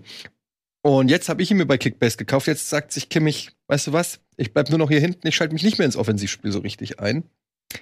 Ähm, Ja, das ist bedingt äh, richtig, würde ich sagen. Ja, ich Ja. glaube schon, dass er ähm, mit Tuchel gesprochen hat und dadurch, dass Tuchel eben seinen Wunsch nach dieser Holding Six nicht erfüllt bekommt oder allem Augenschein nach nicht, dass er ihn sicherlich auch ein bisschen gebrieft hat und ihm gesagt hat, was von ihm zu erwarten ist. Und ich fände es auch höchst irritierend, wenn der Trainer sagt, okay, ich möchte, dass du die Sechs auf die Art und Weise interpretierst und der Spieler sagt, nö, mache ich nicht. Also aber wenn es einer machen würde, wäre es Kimmich. ja, aber das wäre, also das wäre schon, dann würden wir wieder Boulevard haben jetzt. Ja. Dann würden wir auf eine andere Art und Weise über die Bayern sprechen.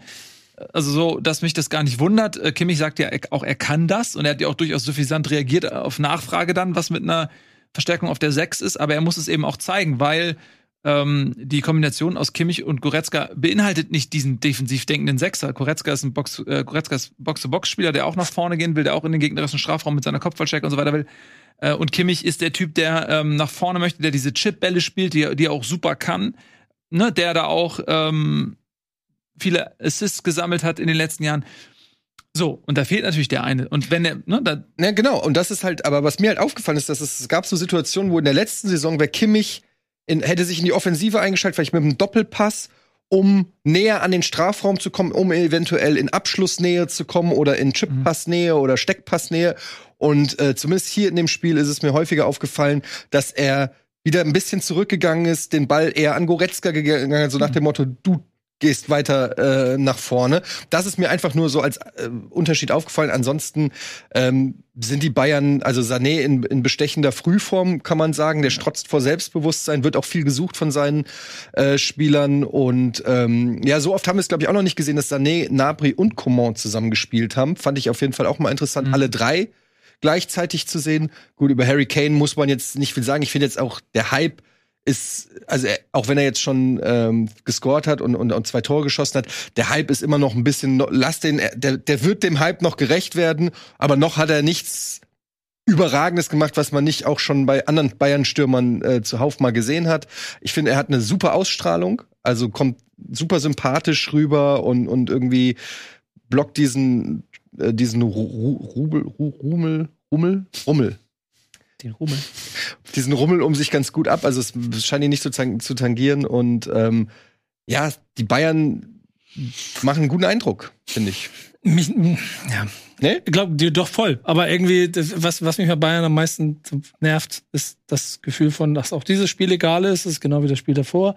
Es wird, also Augsburg ist ja am ehesten nochmal eine Mannschaft, die, denen man beigestellt hat in der Vergangenheit, aber das ist auch relativ schnell der Zahn gezogen worden. Es wird bestimmt Mannschaften geben, über die wir da heute noch sprechen, die noch ein bisschen Wind in die Meisterschaft bringen.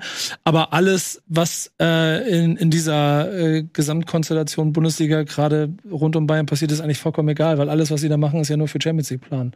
Und deswegen ist auch Harry Kane, Bundesliga-Tore vollkommen egal. Und alles, worum es auch geht, auf dieser Holding Six, ne, ist ja jemand zu finden, der Champions League-Niveau hat, um sie dort in den entscheidenden Spielen mit ähm, durchzubringen. Und da gibt's jetzt ja heute auch die Aussage von Dresden, dass man ja auch ein paar Tage hat und noch mal gucken kann, ob man vielleicht noch was auf Rechtsverteidiger oder, oder Holding Six findet. Du hast ja eine Standing Nine, habe ich gehört. Ja, genau. Ich habe eine, ich hab eine Standing. Was willst du heute eigentlich von mir?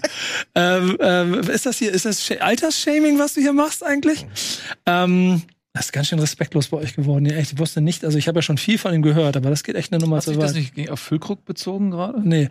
Ähm, Das ist auf ihn persönlich. Ja, ich meine, das persönlich. offensiv. Ach so, weil Ja, er genau. das gesagt hat, dass Ja, er genau. offensiv gespielt hat. Ja, Okay. genau. Standing Mhm. Nine. ja, ich wollte nur mal ganz kurz, habt ihr dann Ethikrat bei Rocket Beans für sowas? Absolut. Also ich frage für einen Freund. Aber da bin Ja, ich das meinst du auch- Vorsitzender. Das meinst du, warum wir so viele Leute haben? Achso, ach, das bist du, ne? Ich bin der Ethikrat-Vorsitzende.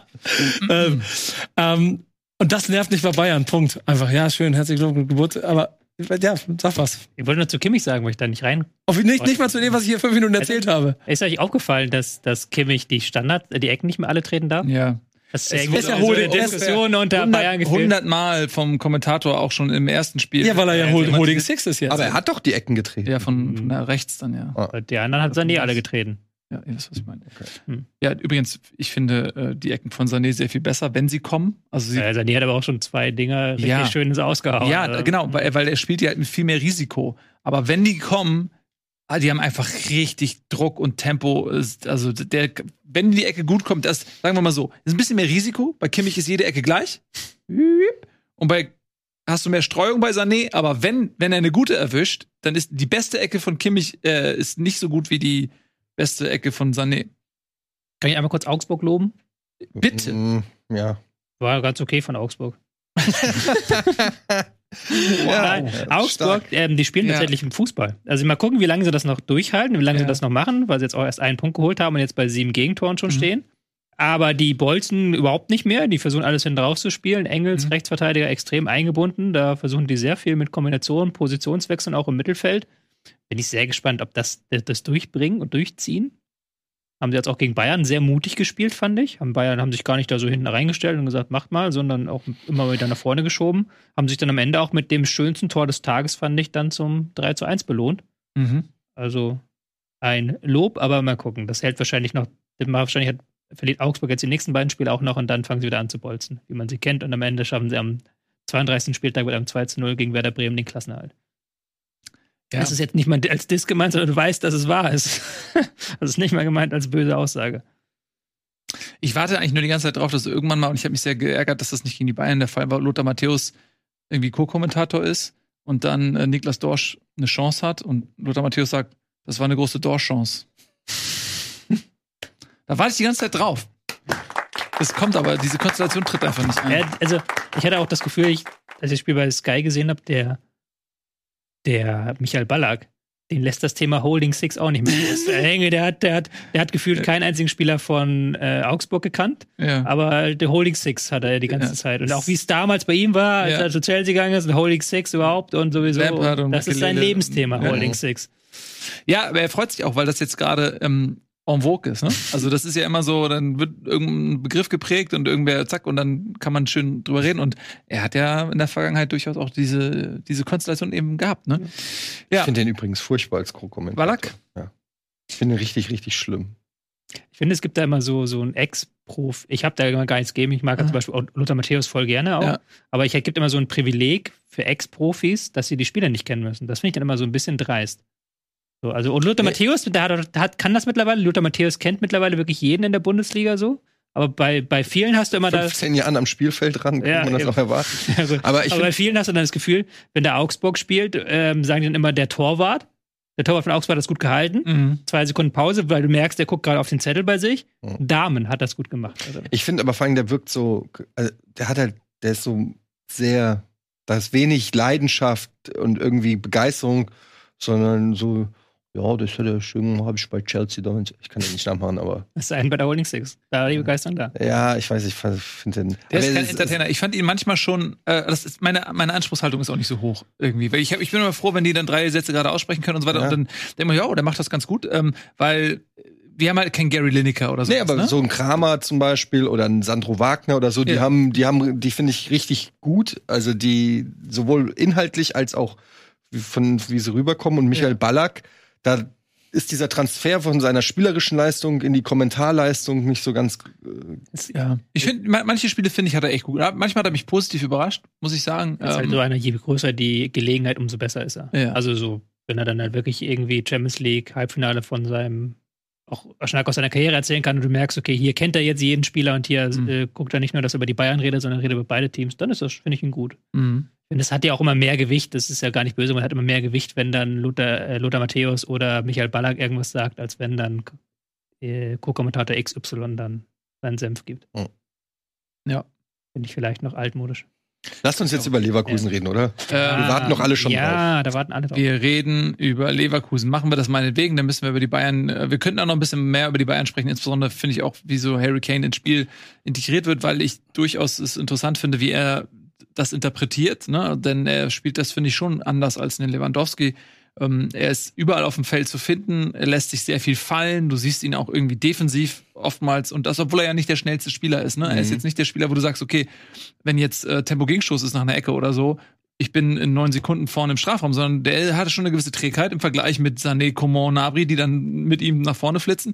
Aber er bleibt trotzdem nicht nur vorne drin, sondern er ist äh, sehr, sehr agil, be beteiligt sich am Spiel und äh, vor allem finde ich, dass er ähm, ja ähnlich wie so ein, wie ein Thomas Müller auch so dieses Raumdeuten. Ne? Also er sucht Mhm. sich Lücken, er ist sehr ähm, smart in seinen Bewegungen. Also er, er läuft, glaube ich, viele Wege nicht umsonst, sagen wir mal so, sondern denkt sich was dabei. Ähm, Und man hat trotzdem noch gerade im ersten Spiel das Gefühl gehabt, dass die Bayern noch nicht so richtig wissen, wie der sich bewegt und wie sie ihn spielen. Also da, man merkt, das braucht noch Zeit, Mhm. bis das wirklich eine automatisierte Maschine ist vorne in der Offensive mit Harry Kane zusammen. Trotzdem hat er ähm, bereits drei Tore und einen äh, Assist in zwei Spielen, was ähm, erstaunlich ist, weil ich finde, man sieht schon noch oft, dass das noch nicht perfekt zusammenpasst, aber man sieht das Potenzial. Ich finde, ich was, was man bei ihm sieht, ganz kurz, ist ähm, die Ruhe. Also er strahlt eine unglaubliche Ruhe aus, auch wenn zwei, drei Leute direkt an ihm dran sind oder so, den Ball abschirmt. Also du hast das Gefühl, wenn der Ball erstmal an ihm ist, Mhm. den kriegst du gar nicht so leicht weg. Und wenn, dann findet er auf jeden Fall auch einen guten ähm, Weg da raus oder zum, zum Spieler. Also ähm, der wird ja auch sofort gedoppelt. Sobald irgendwie, du äh, musst mal auf die Abwehrspieler achten, das ist immer, die sind immer in der Nähe von ihm, die schwärmen so richtig um ihn rum, sodass sobald er da ist. Und ähm, das gibt natürlich einerseits Räume für die anderen, aber ich finde, er strahlt so eine, er ist wie der klassische Fels in der Brandung. Ähm, immer anspielbar, immer irgendwie, kann klatschen lassen, kann, kann sich schnell drehen. Dadurch, dass alle wissen, dass er im 16er einen brutalen Abschluss hat, ähm, wird er, kommt, wie gesagt, wie so ein Magnet alles zu ihm. Ähm, also es ist sehr spannend, wie das die Bayern auch noch mal ausnutzen können, die anderen Spieler. Ich finde es super interessant, dass ihr das so erzählt, weil ich finde das momentan noch ganz andersrum. Hm? im Vergleich gerade zu seiner Zeit in, ähm, bei Tottenham, auch wie er bei der englischen Nationalmannschaft spielt, hat er auch selber schon bekannt, dass Tuchel von ihm fordert, dass er viel mehr an den Strafraum geht und viel weniger sich eben fallen lässt. Bei Tottenham war er teilweise so der Spielmacher, der dann immer geguckt hat, wo ist Son und dann die Bälle halt so richtig, richtig verlagern so gespielt hat. Die Sicht bei ihm noch, glaube jetzt gegen Augsburg fast gar nicht gesehen, gegen Werder ein bisschen häufiger, weil er da auch dann immer Verteidiger rausgezogen hat. Aber ich habe schon das Gefühl, dass er mehr Stürmer sein soll bei Bayern. Also dass Hm. Thomas Tuchel halt explizit jemanden möchte vorne drin und nicht halt den mitspielenden Stürmer. Könnte man ja auch machen bei Bayern eigentlich. Er lässt sich fallen und dann Nabri, Sané gehen Richtung Tor. Aber er soll auch die Tore schießen, habe ich das Gefühl, stärker noch als. Ja, aber er ist ja immer noch, ähm, er selbst, er ist ja immer noch Harry Kane und vielleicht im Vergleich Ja, mit. Tottenham, okay. Aber im Vergleich mit dem, was man vielleicht erwartet hat, äh, klassische Neun, die Bayern brauchen jemanden da vorne drin, fand ich ihn schon ähm, umtriebig. Müsste Ja, man klar. mal Aber jemanden ja haben, der eine Kane. Heatmap bereitstellt. Harry Kane Heatmap Ma- Kommt. kommt. Ich kann ihn nicht abgreifen. Liste. Aber Ja. Harry Kane ist ja eigentlich schon einer der flexibelsten Stürmer. Ist ja auch einer meiner liebsten Stürmer deswegen, weil der eben nicht nur im Strafraum ist, sondern wirklich alle Facetten eines Stürmers in sich vereint. Ähm, doch, ich fand, das war schon irgendwie ersichtlich, dass das noch in ihm drin steckt. Mal gucken, wie sich das entwickeln wird. Jedenfalls, ähm, Hier. Das bringt den Zuschauer nichts. Ich kann dir ja die Heatmap zeigen von Harry Kane, aber. ja. Aber kann man nicht ab. Okay, ist überall so ein bisschen. Oh, guck mal. Wow. Siehst du? Hat aber, hat Nicht aber wohl der nur. größere Experte. Nee, er hat Hier nur kann man das 15 auch- Pässe gespielt zum Beispiel. Das. In der vergangenen Saison hat er im Schnitt 25 gespielt. Ja, aber in einer anderen Mannschaft, in, in einer Ja, ja, anderen klar. Liga. Ja, das, Das ist jetzt Spiel 2. Deswegen meinte ich ja, dass doch. Aber das ist mir auch merkt, dass noch ein bisschen man was an hier ihm vorbeiläuft. Bei, bei diesem Punkt, dass er oft so auf, ein bisschen auf den rechten Flügel auch ausgewichen Mhm. ist. Das sieht Ja. man hier sehr schön. Genau, gut. Ähm, das wollte ich noch einmal ganz kurz erwähnen, weil das ja nun doch spannend ist zu sehen, wie sich denn jetzt dieser über 100 Millionen Euro Einkauf dann in die Bayern-Mannschaft einfügt und inwiefern seine Präsenz eventuell dann auch etwas an dieser Unsouveränität der letzten Saison ändern kann. Ist es wirklich dieses fehlende Puzzlestück ähm, oder tun die Bayern sich weiterhin schwer im Supercup? Spielte Kane noch nicht die Rolle. Ähm, Da haben sie richtig den Morse versohlt bekommen und dieser Saisonauftakt ist dann da jetzt doch ein bisschen aus bayerischer Sicht optimistischer zu bewerten. man könnte sagen, er spielt gut, hat noch nicht ganz das Niveau eines Kevin Behrens. Was kommt dafür? Das kommt noch. Schade, Der dass hat die das schon. Überleitung äh, nicht funktioniert, weil wir schon über Jungen gesprochen haben. Stattdessen machen wir jetzt mit Boniface, Boniface. Ich bin mir nicht ganz äh, sicher, wie man Boniface. Boniface. Meistens hat er selber Boniface, aber ich hat selber mich mal, ob gesagt. das von Bonifatius kommt.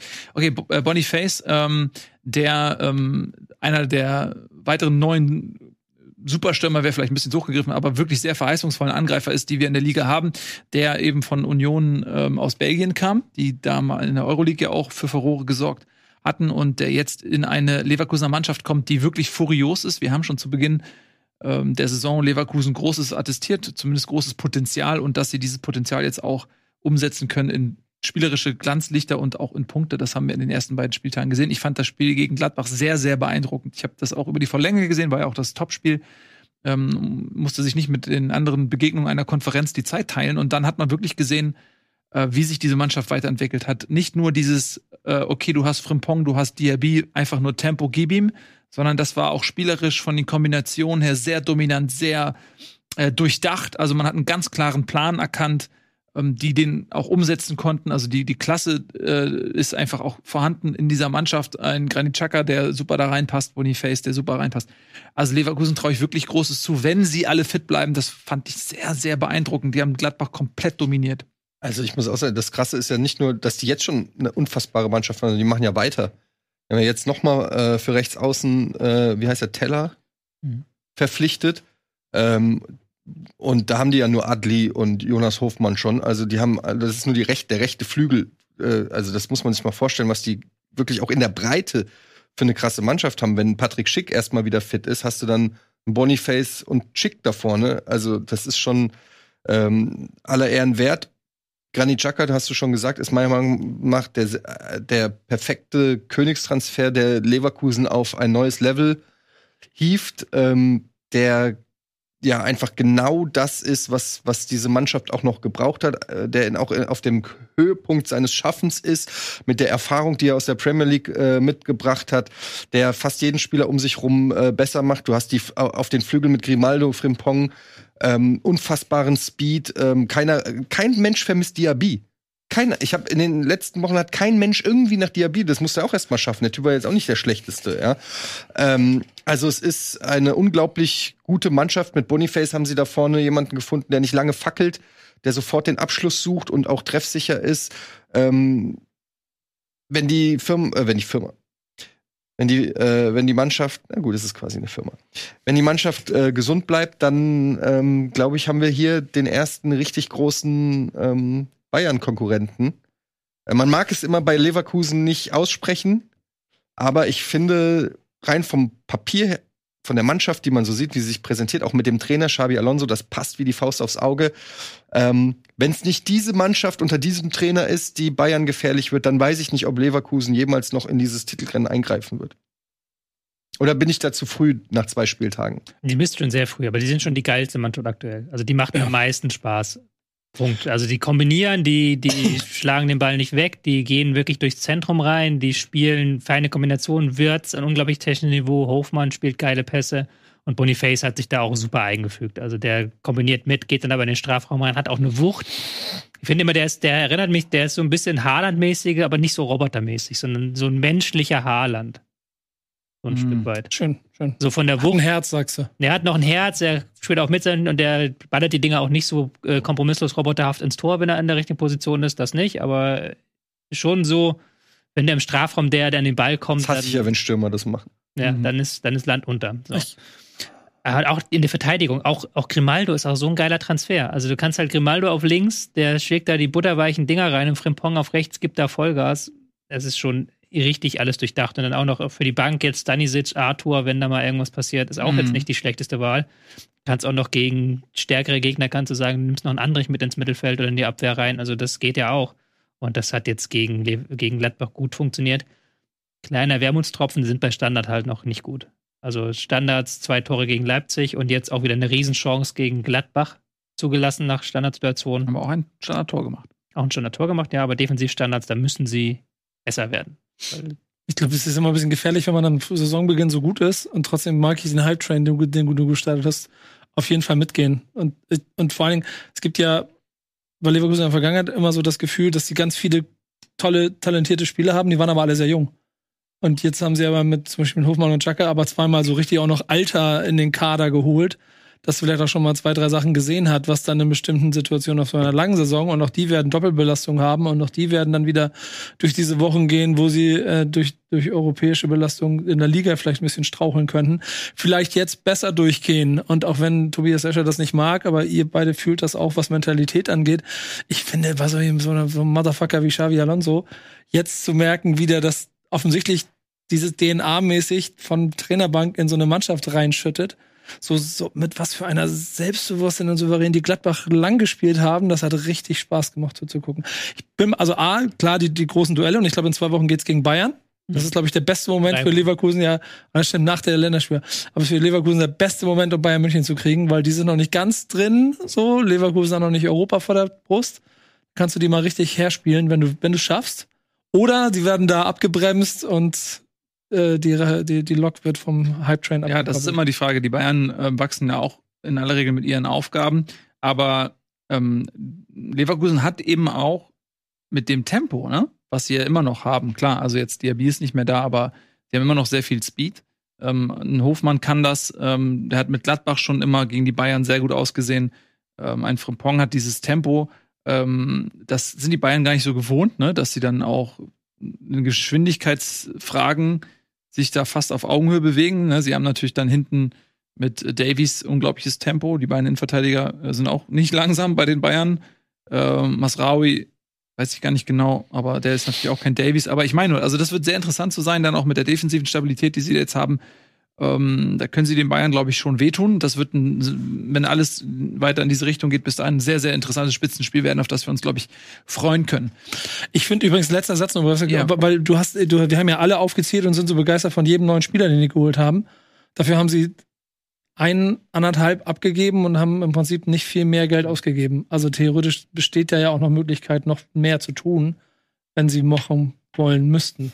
Also, Ja gut, Teller geholt, müssten jetzt, glaube ich, dann mittlerweile nicht mehr am Transfer. ja, sind bei minus 10, aber für Leverkusen ist das, glaube ich, nicht so, so dramatisch im Vergleich zu. Aber es war eine sehr, sehr gute Transferperiode. Das meine ich Man damit. macht das ja meistens äh, so mit ähm, in amerikanischen Sportarten, beim Football oder so, dann wird dann so die ähm, Guck mal. Transferpolitik bewertet, dann wird okay, wer, wer hat am besten getradet und so weiter. Das ist äh, bei Fußball noch nicht so, aber wenn du mal anguckst, okay, was, was hat Leverkusen gemacht, ähm, haben eine sehr gute Transferphase ähm, gehabt und sie haben vor allen Dingen auch Spieler gekauft, die sie jetzt sofort besser machen. Ne? Äh, das, ähm, du kannst ja auch diese Taktik fahren, okay, du holst dir nur junge Spieler, die entwickelst du und verkaufst sie teurer und das ist dein Geschäftsmodell. In dem Fall hat Leverkusen aber gesagt, so nö, das ist jetzt unser Jahr, ich will jetzt Erfolg haben mit Alonso, der als Trainer wahrscheinlich auch keinen Bock hat zu sagen, ich warte. Ähm, Hofmann, Xhaka sind eben alles gestandene Spieler. Hast, zählst du gerade die, was zählst du? Nee, ich, dann hatte die Sekunden, in die ich sorry, rede. sorry, wenn ich das nervös gemacht habe. Nee, ich Nee, habe durchgezählt, wie viele Stammspieler sie für Dia- Diaby im Prinzip gekriegt Ja. haben.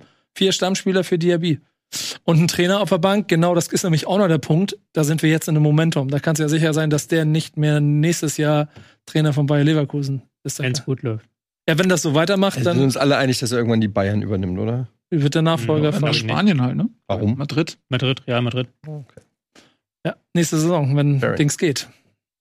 Deswegen jetzt noch einmal. Ja. Vizemeisterschaft in München. Wir gehen noch mal ganz kurz rüber zu Gladbach. Ähm, wir müssen auch noch mal ganz kurz sprechen. Die haben ja auch einen ziemlichen Umbruch. Die haben jetzt mit Seoane einen Trainer, der Leverkusen natürlich kennt, weil er selbst dort mal gespielt hat. Mm, Die waren im Prinzip chancenlos, muss man einfach so sagen. Du hast immer mal wieder, okay, auch ein bisschen mit Tempo und Gumo, ähm, der sich da aber auch mal festgelaufen hat in dieser vielbeinigen Defensive, ähm, kam da nicht wirklich zur Entfaltung und ich habe zu keinem einzigen Zeitpunkt im Spiel das Gefühl gehabt, dass Gladbach da was holen kann an dem Das ist Tag. so, so typische irgendwie Gladbach, irgendwie zu gut für die, für die Mannschaften der zweiten Hälfte, aber gegen die der ersten Hälfte, dann reicht's dann oft nicht. Ähm, das war, ich will nicht sagen, Klassenunterschied ist vielleicht ein bisschen hart, aber gerade was auch so Geschwindigkeit und Passpräzision angeht, hatte Gladbach äh, deutlich Grenzen aufgezeigt bekommen. Und ähm, fand ich ganz interessant, weil Gladbach für mich immer noch so eine Mannschaft ist, die ich nicht so richtig einschätzen kann für diese Saison. Ähm, aber ich glaube, man sieht schon so ein bisschen, wo es bei Gladbach eben dann auch hinlaufen wird. So dass die haben gute Spieler und an guten Tagen, wenn alle Zahnrädchen ineinander greifen, können die auch richtig guten Fußball spielen.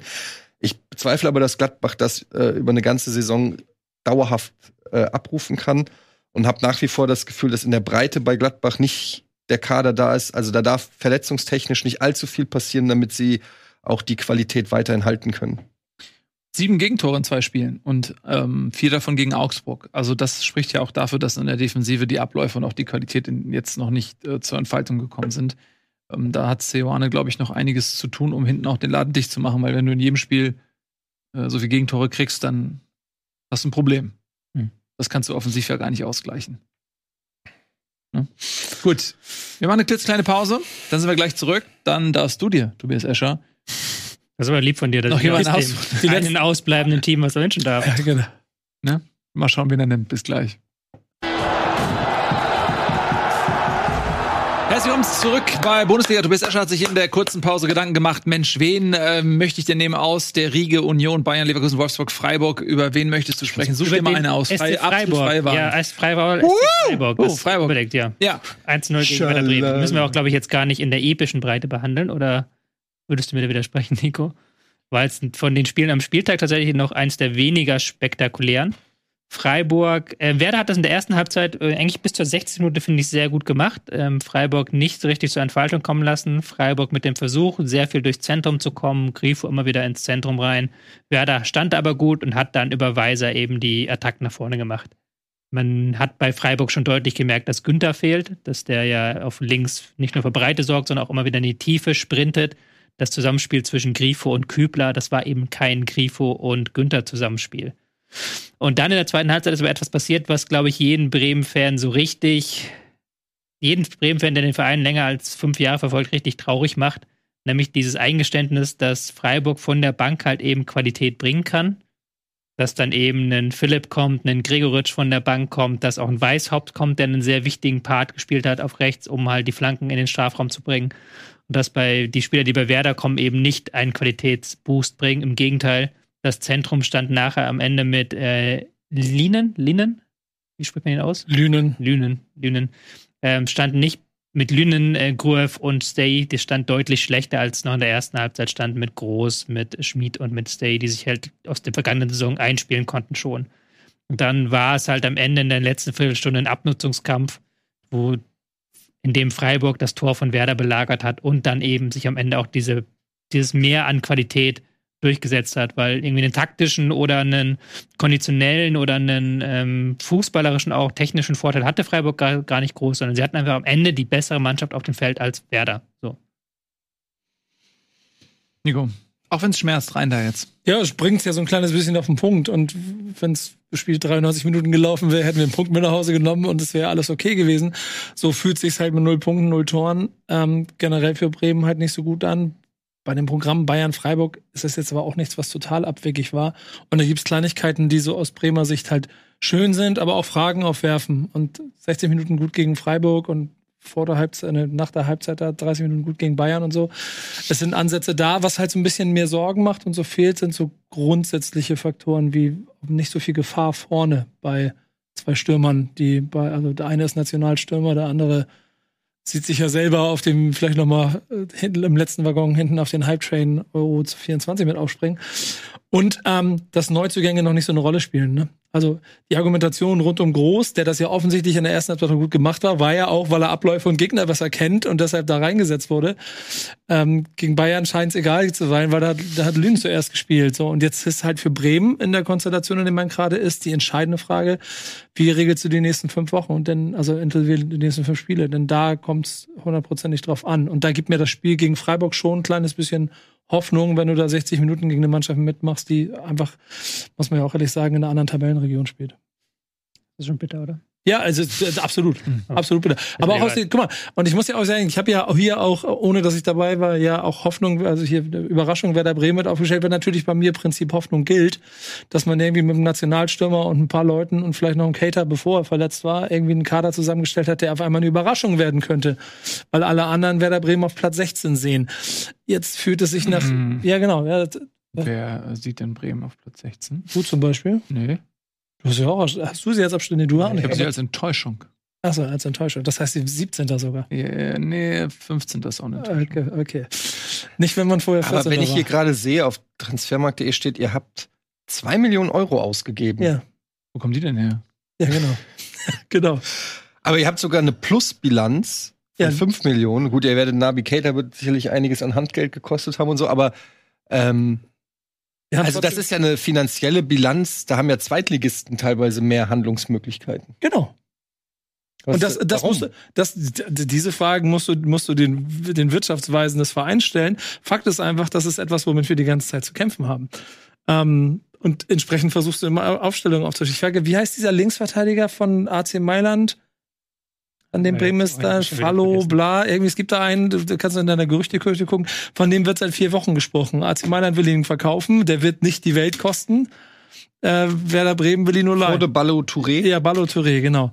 Ähm, äh, und der wird nicht die Welt kosten. Trotzdem wird Werder Bremen den nicht kaufen können, muss ihn leihen. Und das wird halt bis zum 31. dauern. Und solange du Füllkrug nicht verkaufst, wird sowieso nichts passieren. Mhm, Das ist es, ne? Weil Füllkrug ist äh, der Moneyboy. Und wenn du Füllkrug verkaufst, äh, habe ich als Werder Bremen-Spieler, äh, Werder Bremen-Fan trotzdem die naive Hoffnung, dass Kovnjaki und Kosnatski, ja. mhm. und Natski, genau, und der und der äh, Nim, Nim, Nim Nijam, Nijma Nimi. Nimi. von, Jinma.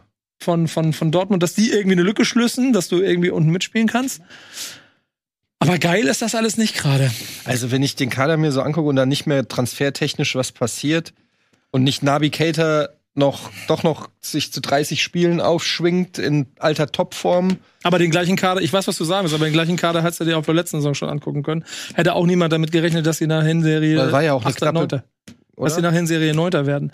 Das ist halt eine riesengroße Wundertüte. Und die, also man muss ja auch sagen, jetzt null Punkte, zwei Spiele, null Tore ist Kacke. Aber nochmal, man hat äh, gegen Bayern und in Freiburg gespielt. Ja. Jetzt geht's gegen Heidenheim, Darmstadt, also jetzt Mainz, Heidenheim, Hoffenheim, Darmstadt und Köln, irgendwie in enger Reihenfolge. Mhm. Fünf Spiele, danach musst du bemessen. Ja. Aber ihr habt ja letzte Saison wart ihr drei Punkte vom Relegationsplatz. Ne? Also Ja, auch darüber brauchen wir.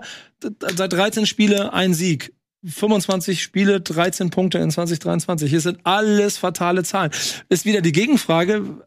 Ähm, was ist die, was ist die Lösung, die man hat? Also mal, Spieler besorgen, ja. ich finde es ein bisschen verfrüht auch. Ich äh, bin Aber wollt ihr jetzt nicht- Ole Werner Ich bin überhaupt nicht optimistisch. Nein, null. Ich bin null, null. Ja. Äh, ich bin ähm, nicht optimistisch mit Bremen. Ich glaube, dass die Hinrunde letzte Saison ähm, ein positiver Ausrutscher war, sagen wir mal so, und dass ihr Leistungsniveau eher bei der Rückrunde zu finden ist als bei der Hinrunde. Mhm. Aber Hoffentlich äh, in der Mitte nachdem- irgendwo, sonst wird es sagen und klanglos. Ja, aber nach dem Auftaktprogramm muss man auch ein bisschen gnädig in der Bewertung sein, weil du äh, das äh, gegen die Bayern, hallo, das Auftaktspiel gegen die Bayern, das natürlich verlierst du das. Und dann hast du äh, auswärts Freiburg und du hast in der 96. oder was das 1 zu 0 kassiert. Also zeig mir mal eine Mannschaft, klar gibt's welche, aber ist, oder andersrum, es gäbe mehr Mannschaften noch als Bremen, die bei diesem Auftaktprogramm mit null Punkten rausgehen. Weil, oder mal, ich würde mal so fragen, welche Positionen sind die wichtigsten, wo, wo du noch Qualität zuführen würdest? Außen. Beide Beide, Außenverteidiger. Au- beide Außen. Eine Alternative hinter Weiser, weil da hast du im Moment einfach einen verletzten Agu. Und auf der anderen Seite spielst du seit zwei Jahren mit Jung, der das. Habe ich die Lösung für dich? Almami Touré, ablösefrei, weil kein Verein. Ich meine ich komplett ernst. Ja, aber Der der, ist, der ist halt zwar auch verletzungsanfällig. sich Gehalt. So Der viel hat, kein, Gehalt. der hat keinen Verein bislang. Der hat noch Ja, fünf gut, Tage Zeit, einen Verein zu finden. Sei mal sicher, dass Wobei er länger, weil er ja von keinen seinen, Verein hat. Von seinen Ideen schon abkommen, was Gehalt angeht. Also, Kann ich nicht beurteilen, aber das ist auf jeden Fall ein Spieler, der eine Qualität hat, die eigentlich besser ist, als dafür, dass der bislang ohne Verein ist. Auf links holt ihr euch den Lenz. Grätsch schon mal rein, weil die gerade haben wir letzte Woche ja wirklich von Okay. Bremen ausführlich Ich besprochen. wünsche euch. Ähm, ja, Freiburg vielleicht noch. Die haben die sechs Punkte geholt, aber auch so ein bisschen so bei Wolfsburg die Frage, wie viel ist das jetzt schon wert? Mit Hoffenheim und Bremen auf dem Papier das etwas schwere Programm, aber auch da beide Spiele ja nicht ein Megamontur gewonnen. In der ersten Halbzeit war sie defensiv nicht auf dem Level, von dem, auf dem man sie kennt, jetzt gegen Bremen auch. Da hatte Bremen, wenn sie die letzte Entscheidung besser getroffen hätten, auch durchaus ein Tor schießen können, sollen, vielleicht sogar müssen. Ähm, da müssen sie noch ein Stück weit zulegen, aber ansonsten ist halt Freiburg Freiburg und dieses können gegen jeden Gegner der Bundesliga mithalten in allen Belangen und haben dann eben auch nur noch hinten raus taktisch, aber auch personell die Möglichkeiten, Spiele noch zu drehen. Ich habe jetzt zwei Freiburger in meiner Kickbase-Mannschaft. Das heißt, ich kann nicht mehr, solange sie zumindest noch im Kader sind, nicht mehr so haten. Wen hast du Guten, guten Trainer haben sie auch. Ne? Äh, Salai und Höfler. Hm. Ich habe keine Ahnung, wer das ist, aber Höfler klingt für mich nach einem soliden Freiburg-Spieler. Ja, ja, die heißen ja Ja, alle so. Punkt. Ja. Ne? Höfler, Kübler, Höhler, Höhler. ähm, Irgendwie, ja. Speicher. Möb Möbler, Löbler. das ist auch so ein Schröder. bisschen, gehört, das ist auch ein Stück weit, Philippa. ist auch kein Zufall. Ne. Christina, also ne, die, phonetische Komponente ist nicht zu unterschätzen und auch nicht zu übersehen. Und welcher war der andere Spieler, den du hast? Salai Der müsste oder Schalai. Scholai? müsste eigentlich, Willi noch im Namen haben. Dann wäre. Kobiaschwili. Ja, ähm, Lass uns lasst uns leider weitermachen, jetzt oder? schweren Herzens ähm, diese Siegergruppe verlassen und zu einem Verein gehen, der sich dort auch wählen wollen würde. Reden wir über die Eintracht. Nee, wir reden über Borussia Dortmund, die noch höhere Ambitionen haben, noch als die Eintracht. Ähm, die hatten gegen ähm, im Auftaktspiel, nicht gegen Bochum, sondern gegen na, wer weiß es, Köln. Warum sagt's denn keiner? Ich Gegen Köln, Ich möchte ja nicht ähm, mehr dazwischen reden. das Quiz, ähm, da müssen wir nochmal nachlegen. Gegen Köln schon Glück, dass sie kurz vor Feierabend dann einen Siegtreffer geschossen haben, der sowohl vom Spielverlauf glücklich war, als auch von der Entstehung, ja, dieses, dieses, diese krunkelige Bodenlampe äh, von äh, Malen. Und jetzt haben sie gegen Bochum auch wieder kein sehr überzeugendes Spiel gemacht. Du bist schon ganz heiß, ja, ich ne? bin ganz heiß, weil ich habe das Gefühl, wirklich Borussia Dortmund hat es sich zur Lebensaufgabe gemacht, mich blöd dastehen zu lassen. oh, okay. Ja, Ja, das, das, habe ist, ich mir eigentlich mhm. vorgenommen. Das ist wirklich, letzte Saison erzähle ich immer, ja, die spielen gar nicht so gut und das ist halt irgendwie alles nicht nachhaltig und dann gewinnen die das Spiel im Spiel, werden fast Meister. Und jetzt erzähle ich ja letzte Woche, ja, macht euch da keine Sorgen, die Saison ist einfach, äh, die Saison ist noch nicht lang, braucht ein bisschen Einspielzeit, die werden schon diese ersten drei Spiele gegen, ähm, gegen Köln, gegen Bochum und gegen nächste Woche gegen Heidenheim gewinnen. Und was machen sie jetzt? Sie patzen. Stehe ich doch jetzt wieder völlig blöd da mit meiner Aussage, es ist egal, dass Dortmund momentan nicht so gut ist. Mhm. Ich wurde angegangen, weil ich in meiner Saisonvorschau äh, Dortmund auf Platz 5 getippt habe. Und ich, ich möchte nur noch mal sagen, ich habe angesprochen, Emre Can. Ich bin mir nicht sicher, ob das so schlau ist, hundertprozentig auf ihn zu setzen, nur weil er eine gute Halbserie äh, letzte Runde hatte. Dafür hat er mich in den Jahren zuvor nicht von, mit seiner Leistung überzeugt. Ähm, Sabitzer ist für mich auch, also zu sagen, ein Spieler, der beim Bayern keine Chance hat, sich durchzusetzen, ähm, kann man natürlich immer argumentieren, gut, Bayern ist nicht Dortmund, aber ist das dann einer, der eine Mannschaft, die fast Meister vor Bayern geworden wäre? Ist das wirklich die Lösung? Man hat sich in der Breite verbessert, aber ähm, ich, ich bleib dabei, Metscher, Chan, Sabitzer, Das ist für mich nicht das neue Dreieck, vor dem sich jeder in der Bundesliga äh, einkacken wird. Ähm, und du hast mit Adeyemi und Malen auch Spieler, die noch nicht bewiesen haben, dass sie eine Saison lang konstant abliefern können. Ich bleibe dabei, Dortmund wird äh, nicht diese souveräne, geile Saison spielen, die man von ihnen erwartet. Ja, das ähm, wird durchaus durch die Realität der ersten zwei Spiele gestützt, was du sagst, denn das äh, stotterte noch äh, derbe. Also auch Schlotterte. jetzt schlotterte, weil ähm, ja sowohl gegen Köln haben wir vorhin ja auch schon mal, dann als wir über den FC gesprochen haben, mh, drüber geredet, dass Köln da einen sehr guten Auftritt hingelegt hat und Dortmund da mh, wirklich mit Glück gewonnen hat auf allen Ebenen. Und jetzt in Bochum muss man sagen, auch da ähm, hätte Bochum mehr Tore schießen können. Ne? Sie äh, hatten da diverse Chancen, äh, Kobel gut gehalten oder Aluminium mal gerettet. Dortmund seinerseits hatte zwar auch ein paar Chancen, aber ich würde sagen, wenn man jetzt ähm, das Schicksal fragt, wer hätte es dann eher verdient, dann würde man nicht unbedingt sagen, Dortmund hätte das Spiel eher gewinnen müssen in Bochum. Äh, von daher ist das wirklich ein sehr stotternder Auftakt und ähm, Darf ich eine Ergänzung noch machen? immer. Ähm, wir haben ja auch gelobt, die Fans letzte Saison, wie gut sie das hingenommen haben, dass die Meisterschaft noch vergeigt wurde. Aber wenn man jetzt mal auf Twitter guckt, und ich habe viele Leute so in meiner Timeline, die BVB-Fans sind, und mittlerweile wird einem ja bei äh, Twitter auch Sachen in die Timeline gespült, die man eigentlich gar nicht abonniert. Also ich krieg viel irgendwie zu lesen, die, weil der Algorithmus dann das eben so selektiert. Und da ist schon ganz schön die Kacke am Dampfen. Terzic wird schon ordentlich angegangen, habe ich das Gefühl, so in Social Media. Ähm, einer hat eine Statistik erstellt, wann das äh, hat alle positiven, also wirklich guten Spiele unter Terzic rausgearbeitet. Das waren nicht so viele. Ähm, also nicht die, wo sie mit Ach und Krach irgendwie glücklich gewonnen haben, sondern da, wo sie wirklich souverän gut gespielt haben. Ähm, die gesamte Führung des BVBs wird äh, attackiert. Die haben sich schon gerechtfertigt für ihre Transfers. Ich will da jetzt nicht schon eine Krise reinreden, wo vielleicht keine ist. Ich will nur sagen, dass die Fans natürlich schon auch jetzt schon genau hingucken. Und wenn jetzt so viel kann sich Dortmund, glaube ich, jetzt nicht mehr erlauben. Ähm, und dann hast du da schon Stress, glaube ich. Da ist auf jeden Fall der Weg bereitet. Ähm, Das fing früh in der Saison an, ne, mit der Verpflichtung von Matcher auch, der dann aus ähm, nicht sportlichen Gründen da auch sehr in der Kontroverse steht, aufgrund von irgendwelchen Gesinnungen, die er dort über Social Media und so weiter durchblicken lässt. Ne, Sabitzer hast du erklärt, muss ich nicht nochmal drüber sprechen. Also da, ja, ähm, da, natürlich ist Dortmund auch verwöhnt, wenn du dann immer so Transfers hast wie einen Haaland, wie einen Bellingham, die einfach Weltklasse sind. Da muss man sagen, davor war es ein Sancho, der spielt jetzt nicht mehr Weltklasse, aber zu Dortmunder Zeiten hat er äh, Weltklasse gespielt. Also Dembélé. ähm, Dembele davor, also das sind jetzt vier, allein jetzt immer die letzten beiden wirklich, äh, Haaland und ähm, Bellingham, das sind Weltklasse-Spieler. Bellingham ruled gerade Real Madrid. Mhm. Äh, der spielt da sensationell, bei dem vielleicht besten Verein der letzten zehn Jahre. Und ähm, Holland hat die Premier League komplett zerschossen.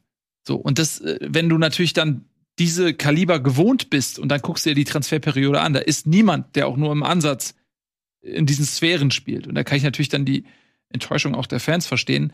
Hm. Der Saisonstart ist nicht gut. Ich würde nicht zu früh den Stab brechen, über die, auch nicht über einen Sabitzer oder einen Matcher. Die sollen sich, glaube ich, noch ein bisschen bewähren können.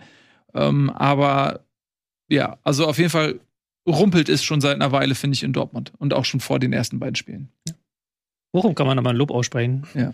solange wir bei der Partie sind, weil die jetzt eine Leistungssteigerung gemacht haben um, ich würde sagen, 1000 Prozent. Also was alles, was beim ersten Spiel nicht funktioniert hat, hat jetzt Mhm. plötzlich funktioniert, inklusive die Abwehrkette, äh, die ja sehr stark gescholten wurde nach diesem ersten Spiel und da wirklich Lücken gelassen hat. Das war ein, äh, ging auf keine Kuhhaut. Ähm, Stöger mit einem überragend guten Spiel, nicht nur das Tor, auch sonst immer wieder Antreiber nach vorne. Überhaupt dieses Mittelfeld hat mit Lucia, Bero ähm, da sehr viel besser funktioniert und ähm, hat auch sehr viel besser verteidigt, als das noch im ersten Spiel der Fall war. Also ist klassisches Bochum-Material. Auswärts war das überhaupt nicht Bundesliga würdig und dann zu Hause machen sie aber da, sie eine Leistung hin und holen da einen Punkt, mit dem wirklich keiner gerechnet hat vorher. Ist aber dann mit auch wieder genau das Bochum, was ich letzte Woche gesagt habe. Ja. Spielen im ersten Spiel total Banane und dann holen sie einen Punkt oder vielleicht sogar drei gegen Dortmund und keiner weiß genau warum. Absolut weil sie es halt kompakt machen. Und Ja. das wird das Mittel sein, dass sie halt, und das weiß Bochum jetzt ja auch, unterscheiden muss von Heidenheim und Darmstadt und im Zweifel Bremen, Köln, Augsburg, vielleicht Mainz, keine Ahnung. Ähm, Mich hat er nicht überrascht, der Punktverlust. Mich hat fast überrascht, dass Dortmund da noch ein Tor gemacht hat. Ja. Also ein Mhm. bisschen überspitzt formuliert, weil es zur Geschichtsschreibung von Bochum passt, äh, ersten Spieltag Probleme zu kriegen und dann Dortmund als Aufbaugegner zu benutzen. Ich finde bei Dortmund, die hat also diese Sache mit Paulsen jetzt und, und, und, und Gerücht über einen Transfer von Paulsen von Leipzig nach Dortmund, das finde ich Hanebüchen. Was muss ein Mokoko denken, wenn er mitkriegt, was da an Gerüchten. Ja gut, da geht's, glaube ich, ähm, um einen um einen kopfballstarken Press, Pressing-Stürmer. Also es ist ein anderes Profil, als das Mukoko hat. Ja. Also, da werden sie auf jeden Fall jemanden holen. Äh, und es soll jetzt keiner sein, der äh, direkt Startelf-Potenzial hat, sondern der vielleicht auch mit einer Einwechselrolle zufrieden ist. Also ich finde, unter den äh, Gesuch, also wenn man sich das Suchprofil anguckt für den Stürmer, den Dortmund noch sucht, finde ich Paulsen eigentlich oder Paul, Paulsen finde ich eigentlich eine ziemlich gute Idee. Aber klar, ja, kann sein, dass Mukoko dann zickig ist, aber der ist 18, der soll sich gehackt legen. Mokoko, ja, der hat nicht viele Minuten bekommen bisher in dieser Saison, das stimmt. Und vor allen Dingen, was hat Wurde jetzt man- auch erst in der 82 eingewechselt, aber der hat jetzt Hm. auch nicht die Leistung gezeigt. Auch schon gegen Köln war es nicht so, dass der ein mega Faktor war bei Thema Aufholjagd. Nee, voll. Thema Ich- ich- Sieg. Ich frage mich aber bei dem, wie diese Mannschaft aufgestellt ist, was hat man ihm erzählt, welche Rolle er darin spielt welche hat er angenommen? Mukoko jetzt. Ja, genau, Mokoko, Mhm. um dann halt logischerweise mit Aller zu spielen und Ja, der will natürlich spielen, aber das ist Ja. jetzt, finde ich, jetzt gar nicht irgendwie vermessen von ihm, so spielen zu wollen, sondern der ist 18. Ist er 18 noch? Ja, 18.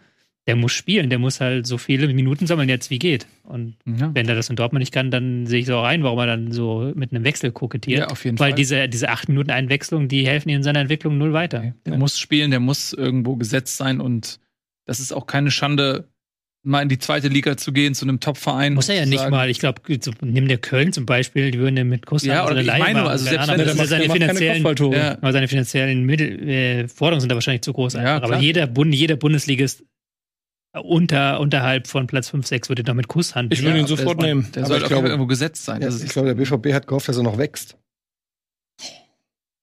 wow. Ähm, Messi ist auch nicht groß. Das ist aber auch one of a kind, oder? Also ein auf der Position. Natürlich, ne? Ja, Also, das ist, Ich also, meine, wo, ich- du, wo du recht hast, natürlich, er hat ähm, als Stürmer, ähm, er hat nicht diese Körperlichkeit, ne? Ähm, das, da, das ist leider so. Ähm, und es gibt am HSV gibt's ja auch so einen Spieler, Tom Sanne, der auch äh, sehr, sehr klein ist als Stürmer, wo du merkst, okay, dass wenn es dann in die Bundesliga auf dem Niveau, selbst wenn die fußballerisch alles mitbringen, wenn du körperlich ein bisschen untergehst, dann wird's schwierig. Ähm, er ist jetzt auch nicht so dieser Sprinter-Typ wie ein Adiyemi oder so, dass du sagst, auf die Art und Weise gleich das ist, aber der hat Qualitäten, Mukoko Ja, hat, hat Torjäger-Qualitäten, die äh, kannst du auch nicht lernen. Und äh, Absolut. Ich, ich meine das natürlich äh, als Joke ein bisschen, aber äh, da steckt natürlich schon ein bisschen was Wahres dahinter, nämlich die Körpergröße von Mukoko ist ein Problem, dass du ihn nur für bestimmte Situationen und für bestimmte Spielweisen ja, oder in einem gewissen System kannst. halt. Ne? Ja. Also als alleinige Sturmspitze, ähm, glaube ich, funktioniert das eher weniger, aber wenn du sagst, in einem 4-4-2 oder so mit einem Haller und dann einem, was weißt du? Nee, das, das komme ich zurück zu meiner Frage. Was hat man dem erzählt? Warum, und Ja. warum spielt er da? Hat doch nichts an diesem System und, und dann eigentlich nichts in dem Verein zu suchen. ja Eigengewächs, ne? Man Ja, das ist der einzige Grund. Ja, er ist natürlich auch schon eine Marke im Prinzip schon bevor er überhaupt in die Bundesliga gekommen ist, ne? weil wenn jeder kannte Mukoko aufgrund seiner unglaublichen Zahlen, die er im Jugendbereich erzielt hat und äh, dann so einen Spieler verkaufst du erstmal nicht, weil du siehst natürlich auch das Potenzial, auch Marketing und der hat ja so viel Potenzial. Mhm. Aber okay, lass uns mal gucken, wie sich das entwickelt. Ähm, vielleicht kriegt er irgendwann mehr Minuten. Ich glaube, ich würde auch an seiner Stelle einen Wechsel auf jeden Fall in Betracht ziehen, wo er einfach mehr Minuten kriegt und dann, egal wo, Hauptsache er steht auf dem Platz. So, ähm, jetzt haben wir die, die, die äh, sechs schon hinter uns gelassen. Dortmund haben wir auch hintergelassen, hinter uns gelassen, be, betreten jetzt so langsam Gefilde, äh, wo man einfach über absolut massive Enttäuschung sprechen muss, wo man im Prinzip kaum mehr körperlich das ertragen kann, was die Mannschaft einem Woche für Woche vor die Nase setzt. Und damit sind wir natürlich bei der Eintracht. Ähm, ich habe ja immer schon im Vorfeld auch gesagt, äh, die Vorbereitungsspiele, du liebst die Eintracht auch. die ich. Vorbereitungsspiele, das äh, keine. Automatismen, äh, kaum Torchancen rausgespielt. Ähm, ich weiß nicht, ob Dino Topmöller der richtige Mann für unsere Eintracht ist, habe ich immer schon gesagt.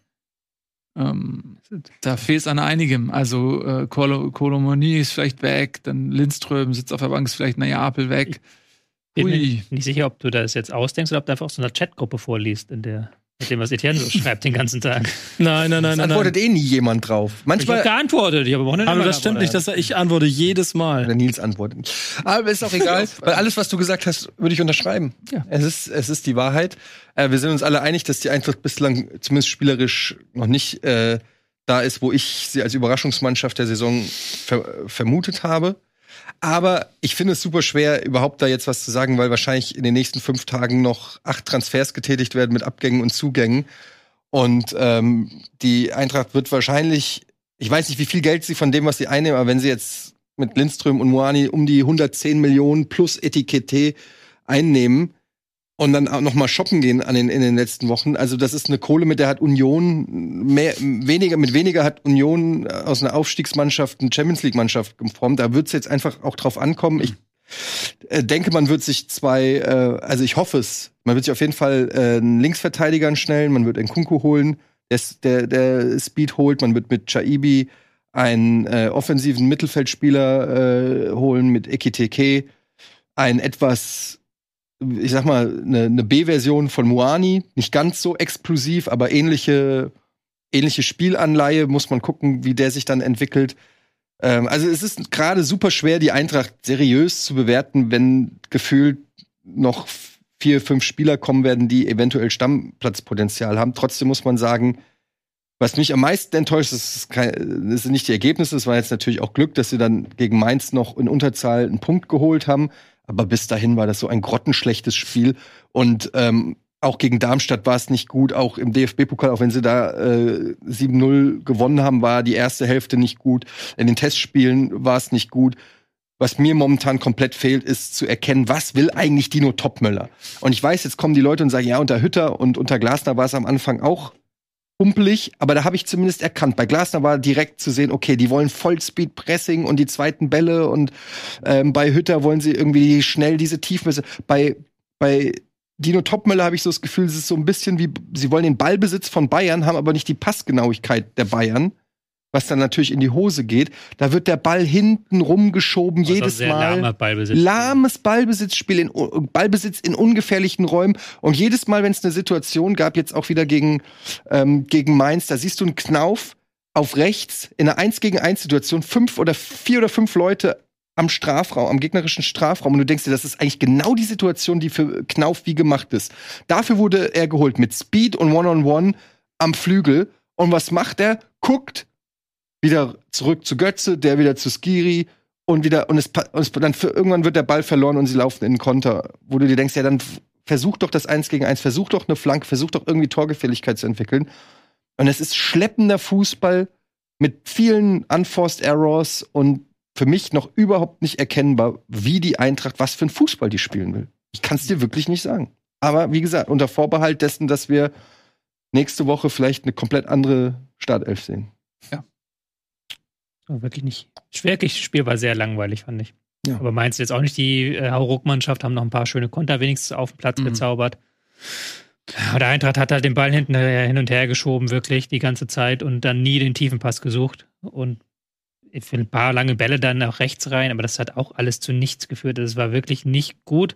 Ironischerweise dann diese gelb-rote Karte, die, wo man darüber streiten kann, ob die äh, wirklich nötig gewesen wäre. Ähm, aber die hat das Spiel der Eintracht ja sogar noch besser gemacht. Also dann mit zehn Oder Mann. das von Mainz schlechter. Ja, das von Main schlechter, genau, weil mit zehn Mann hat dann Eintracht dann plötzlich irgendwie den Kampfgeist entdeckt in sich und dann nicht mehr halt eben äh, die ganze Zeit dieses lahme Spiel gespielt, sondern nach vorne gespielt, auch ins Pressing gegangen plötzlich. Also das war irgendwie so ein Hallo-Wachruf, so nach dem Motto. Und ja, bei Mainz möchte ich jetzt wirklich gerade nicht sein. Also ich glaube, Mainz, wenn du Mainz-Spieler bist, die haben momentan keine gute Zeit. Ich glaube, Bruce Svensson ist jetzt sowieso nicht der, äh, die, das Gag-Feuerwerk. Aber jetzt nach diesen beiden Spielen gegen äh, Union zwei Elfmeter verballert und wirklich äh, von den vier Gegentreffern waren drei absolut unnötig. Und jetzt dieses 1 zu 0 nicht über die Zeit gerettet gegen zehn Gegenspieler. Also der wird richtig auf 180 sein. An der Stelle danke Danny da Costa. Ja. Einer von uns immer noch. Wie der den Ball da verteidigt hat gegen Ebimbe. Nicht besonders gut. Ja, ich fand, ähm, Frankfurt hatte auch schon vor dem Platzverweis ähm, eine gute Phase, eine ganz gute Drangphase. Und es fiel eher so, dieser Platzverweis, finde ich, fiel eher in so einen Moment, wo man dachte, okay, Frankfurt nimmt jetzt ein bisschen Ja. das Heft in die Hand ähm, und ja, danach, was bleibt dir übrig, wenn du zurückliegst, ne? Musst ja, die, wenn die, kannst du eigentlich immer nur sagen, so lange wie möglich das Ergebnis halten und dann kurz vor Schluss Risiko erhöhen und versuchen, den Gegner auf dem falschen Fuß zu erwischen. Äh, das vollste Risiko gehst du natürlich noch nicht so früh im Spiel. Ist ja klar. Ähm, deswegen ist das für Frankfurt gut aufgegangen. Ne? Gibt übrigens dieses Wochenende ähm, mehrere Vereine. HSV hat's geklappt, Liverpool hat's geklappt. Äh, die haben auch noch ähm, in Unterzahl in Newcastle das Spiel gedreht, 2 zu 1 gewonnen, HSV in Hannover noch gewonnen und Unterzahl. Never give up, Alter. Never give Never up. Also es geht auch mit 10. Ähm, ja, also wir werden sehen, was die Woche bringt. Äh, Kohle oder Koali, irgendwas äh, wird schon da sein. Und am Donnerstag ähm, Hallo. Entscheidungsspiel äh, Europa Champions, nee, wie heißt es? Europa Conference League, nicht Champions League. Ähm, Entscheidungsspiel Europa Champions League, da, auch da muss man sagen, kein gutes Spiel. Da haben wir gut durch einen Sonntagsschuss gegen äh, Levski Sofia äh, noch die Partie hergeschenkt. Aber das ist auch, hat auch Potenzial auf jeden Fall, weil ich glaube, wenn du jetzt ausscheidest in der Europa Champions League, ich weiß nicht, ob es Spieler gibt, die noch warten, ob man da jetzt mit Spielern im Gespräch sagt, wir warten mal Donnerstag ab. Keine Ahnung, ob das so ist, aber die Fans werden richtig pisst sein, wenn die Eintracht, das gebe ich euch Brief und Siegel, wenn die Eintracht aus der Europa äh, Conference League rausfliegt, äh, weil die Fans, man mag diesen Wettbewerb bewerten, wie man will, die Fans haben da Bock drauf. Ähm, und das wäre ein, ein herber Rückschlag. Ähm, und da würde Dino Topmöller ordentlich Kredit bei den Fans verloren. Der jetzt schon unter den Journalisten in Frankfurt heißt, der ist schon, hat schon die Fragen nach Kolomuani, hat er schon keinen Bock mehr und wirkt schon so ein bisschen Verständlich. Mhm. ja, aber gut, da muss die Eintracht halt äh, für klare Verhältnisse sorgen. Also, Ein bisschen der Job. Ja. Gut, also wir werden sehen. Ähm, ich Ja. denke ja, dass ein Ausscheiden in der Conference League sportlich für die Bundesliga gut ist für die Eintracht, äh, weil das ist eine Knochenmühle, da durchzugehen und das macht auch nicht so viel Spaß wie die Champions League oder die Euroleague. Ähm, ja, klar, trotzdem, aber das ist halt ein Wettbewerb, der, das, der wird sein Tribut für die Bundesliga zollen. So, lass uns noch mal kurz über Leipzig äh, sprechen. Die haben ja das erste Match gegen diese furiosen Leverkusener verloren und haben sich jetzt dann äh, zumindest mal in der zweiten Halbzeit gegen Stuttgart so richtig satt gefressen, lagen auch 1-0 hinten. Stuttgart hat das lange Zeit gut gemacht und irgendwann ist Leipzig dann explodiert und äh, hat äh, Stuttgart einfach wirklich komplett vernichtet. ähm, am Ende äh, steht's, äh, was haben wir gesagt, 5-1 oder sowas. Und ja, das war so ein richtiger Befreiungsschlag. Man hat im Supercup schon dann auch Leipzig durchaus viel attestieren können. Äh, und das haben sie da abgerufen, auch gerade dann mit der neuen Offensive da, ähm, einen, äh, Xavi Simmons, ein Openda, der ähm, viele gute Szenen hatte. Ich glaube auch nochmal ein Abseitstor auch nochmal, was nicht gegeben wurde. Ähm, Zeschko, der da noch gar nicht so richtig eine Rolle spielt, der aber natürlich auch nochmal ähm, etwas mitbringt, was, was die Mannschaft so eigentlich noch nicht hat, nämlich Größe, Kopfballstärke. Ähm, auch nochmal eine neue Variante, gerade wenn Raum äh, mit seinen Flanken dann nochmal auf eine andere Art und Weise ein Element reinbringt. Also Leipzig ähm, hat dann in der zweiten Halbzeit ernst gemacht und gezeigt, was das Potenzial ist. Und Stuttgart, auf dem Niveau ist Stuttgart einfach noch nicht. Es, ist, es tut mir ein bisschen leid für Stuttgart, die so toll reingestartet sind und natürlich mit so einer Euphorie, die dann direkt geerdet wurde. Also du, die konnten diesen Rückenwind nicht lange konservieren. Ähm, Ja. Selbst wenn sie jetzt unentschieden gespielt hätten oder nur, sag ich mal, 2-1, 3-1 verloren hätten auswärts, hätte man das immer noch irgendwie äh, rein vom Torverhältnis als, als einen guten Saisonstart verbuchen können. So ist man jetzt relativ schnell wieder auf den Boden der Realität geholt worden. Und bin ich mal gespannt, ob Sebastian Hoeneß es schafft, da auch den Spielern einzutrichtern, so komm, das war Leipzig, nicht unsere Kragenweite, fuck it. Ähm, Bochum, da haben wir gesehen, was, zu was wir zum Leisten imstande sind, die ja auch jetzt sich gut präsentiert haben, also auch kein Fallobst sind. Ähm, ist so ein bisschen eine Wundertüte Stuttgart, wie immer, da vor allen Dingen, weil man nicht so weiß, was noch äh, mit Zu- und Abgängen passieren wird. Also, ähm, wenn man hört, dass ein, ich weiß nicht, ob es stimmt, aber ein Gyrassi könnte als Moani-Nachfolger gehandelt werden. Ich glaube eher nicht dran, aber wenn, wäre das natürlich auch noch mal drei Tage vor Transferschluss nicht, nicht unbedenklich. Ähm, Sosa und so weiter. äh, Ja, ich frage mich da eh bei Stuttgart, also die haben ja so klammheimlich irgendwie 100 Millionen Euro oder was von Porsche oder so gekriegt, ne? Also sie haben richtig viel Geld bekommen, wo auch immer das dann verbucht wird, weiß ich nicht, aber sie haben jedenfalls so viel Geld bekommen, dass man schwer ausschließen kann, dass davon auch was in den Transfermarkt fließt. Also das kann man sich eigentlich nicht vorstellen, dass dann ähm, selbst wenn das Geld woanders verbucht wird, dass dann nicht dann wieder woanders was frei wird, was dann am Ende muss irgendwas in die Mannschaft fließen. Alles andere ist ja absurd. Die haben, Aber sie- und die haben Spieler für Ja, 40 darauf Millionen. wollte, Ja, ja darauf wollte ich hinaus. Plus diese äh, Transfers, die sie bereits getätigt haben. Und dann hast du eben noch eventuell ähm, eine hohe Summe, die vielleicht für Sosa noch fließt. Also die müssen ja irgendwann noch mal anfangen, die Mannschaft mit diesem Geld zu verstärken. Ja gut, wir haben jetzt zum Beispiel Stiller gekauft am Wochenende, Ja, der das haben jetzt sie. das Mittelfeld kommen soll. 5 Millionen. Ja, aber ist ja schon mal ein Anfang. Also es ist ja schon so klar kommuniziert, dass dieses Geld, was da von Porsche gekommen ist, eher in den Verein und in die Nachwuchsstruktur eingesetzt werden Sagen soll. Nee, nee, haben sie in Berlin nicht gesagt. ah, ja, das Das stimmt. Na, ist das, stimmt nicht. In, in Berlin haben sie doch super viel in Infrastruktur von der Kohle. Wird mir immer von Berlin-Fans gesagt, wenn ich sage, wo ist die Kohle? Dann heißt es immer, ja, Flughafen. Digitalisierung. Flughafen. Flughafen. Die Katalysierung. Nee, da ging es ja explizit schon um Jugendarbeit. Ähm, Fakt ist aber schon, dass Stuttgart einfach so jetzt drittes Jahr den nächsten, also ich, ich finde das erste Spiel wichtiger als das zweite, denn auch hier sahen sie ja eine Halbzeit nicht ganz gut aus, bis dann Leipzig angefangen hat, sie Volley zu nehmen. Vor allen Dingen tut ja immer so, als ob die dann das Geld haben, aber diese Vereine, gerade die ja in den vergangenen Jahren abgestiegen sind, die haben ja alle finanzielle Probleme auch. Jetzt seit Corona und eben, wenn du jetzt so wie Werder oder Stuttgart noch in dieser Fünfjahrestabelle da eine Zweitliga-Jahr mit drin hast, das haut ja dann doch schon mal rein in das Finanzielle. Und die waren jetzt, glaube ich, erstmal ganz froh, dass sie die Spieler losgeworden sind für Geld, um halt eben Ja, kurzfristig Liquidität so zu schaffen. So. Ja, ich kenne mich mit den Finanzen nicht so gut aus. Ich sehe nur, Ja. dass da ja sehr, sehr viel Geld ähm, ins Portemonnaie irgendwie fließt. Und Aber ich glaube, da ist auch härter das, das, das mahnende Beispiel, dass man in Stuttgart halt nicht genau den gleichen Fehler machen möchte. Und vielleicht läuft da Geld irgendwie in Transfers, aber selbst wenn, bist du ja dumm, wenn du es öffentlich sagst, weil dann passiert genau das. Exakt. Ja. Ne? Dann, das ist das gleiche Problem, was Frankfurt haben wird. Wenn du, ich meine, die haben vielleicht viel vorbereitet schon hinter den Kulissen, ähm, möglicherweise, aber wenn natürlich jede Welt weiß, okay, du kriegst da irgendwie 80, 100 Millionen für Myrni, dann äh, die Spieler werden nicht die, billiger, ja. Hatten das, werden die Spieler nicht wir hatten das billiger. letzte, letzte Woche, weil ähm, als wir mit Transfermarkt gesprochen haben, das Beste ist halt, du verkaufst halt früh und dann kannst du nach und nach die Bausteine setzen. Mhm. Aber wenn du halt natürlich erst am Ende verkaufst, dann kannst du auch keine Bausteine setzen. Dann musst du halt davon abhängig, was du kurzfristig noch bekommst. Das Problem ist aber halt auch, äh, das wurde auch bei Frankfurt diskutiert, da wurde gesagt, warum setzt man nicht eine, eine Deadline für zum Beispiel Moani-Transfer, damit du Planungssicherheit hast. Aber da sagen die, das geht nicht, weil wenn Paris Saint-Germain 100 Millionen bietet, kann die Eintracht auch am letzten Tag nicht Nein sagen. Das können die sich nicht entgehen lassen. Ja. Das heißt, obwohl die rein vertragliche Macht bei der Eintracht sitzt, aber wenn ein Kolumuani sagt, ich will dahin und die Eintracht kann 100 Millionen kriegen, dann haben sie de facto diese Macht nicht. Also das ist einfach, da sind die wirtschaftlichen Zwänge sind so krass, dass du trotzdem zustimmen musst, auch am letzten Tag. Und dann musst du dir halt potenzielle Kandidaten bis zum letzten Transferfenster musst du dir warm halten. Und viele Spieler, siehe Wahi oder so, sagen sich dann halt, ja gut, also dann gehe ich halt, was weiß ich, wohin. So, Das ist nicht so einfach. nicht so einfach. Hatte es auch Heidenheim, das wollen wir noch erwähnen. Das war ähm, der erste Heimauftritt Hm. in der Geschichte der Fußball-Bundesliga äh, gegen. Was schüttelst du den Kopf? Ich habe mich sehr geärgert. Erzähl erstmal. Ja, der, so, du, wir haben ja einen ich heimlichen Heidenheim-Fan hier. Fact- Fact-Check, dachte ich, der, der, der Kopfschütteln.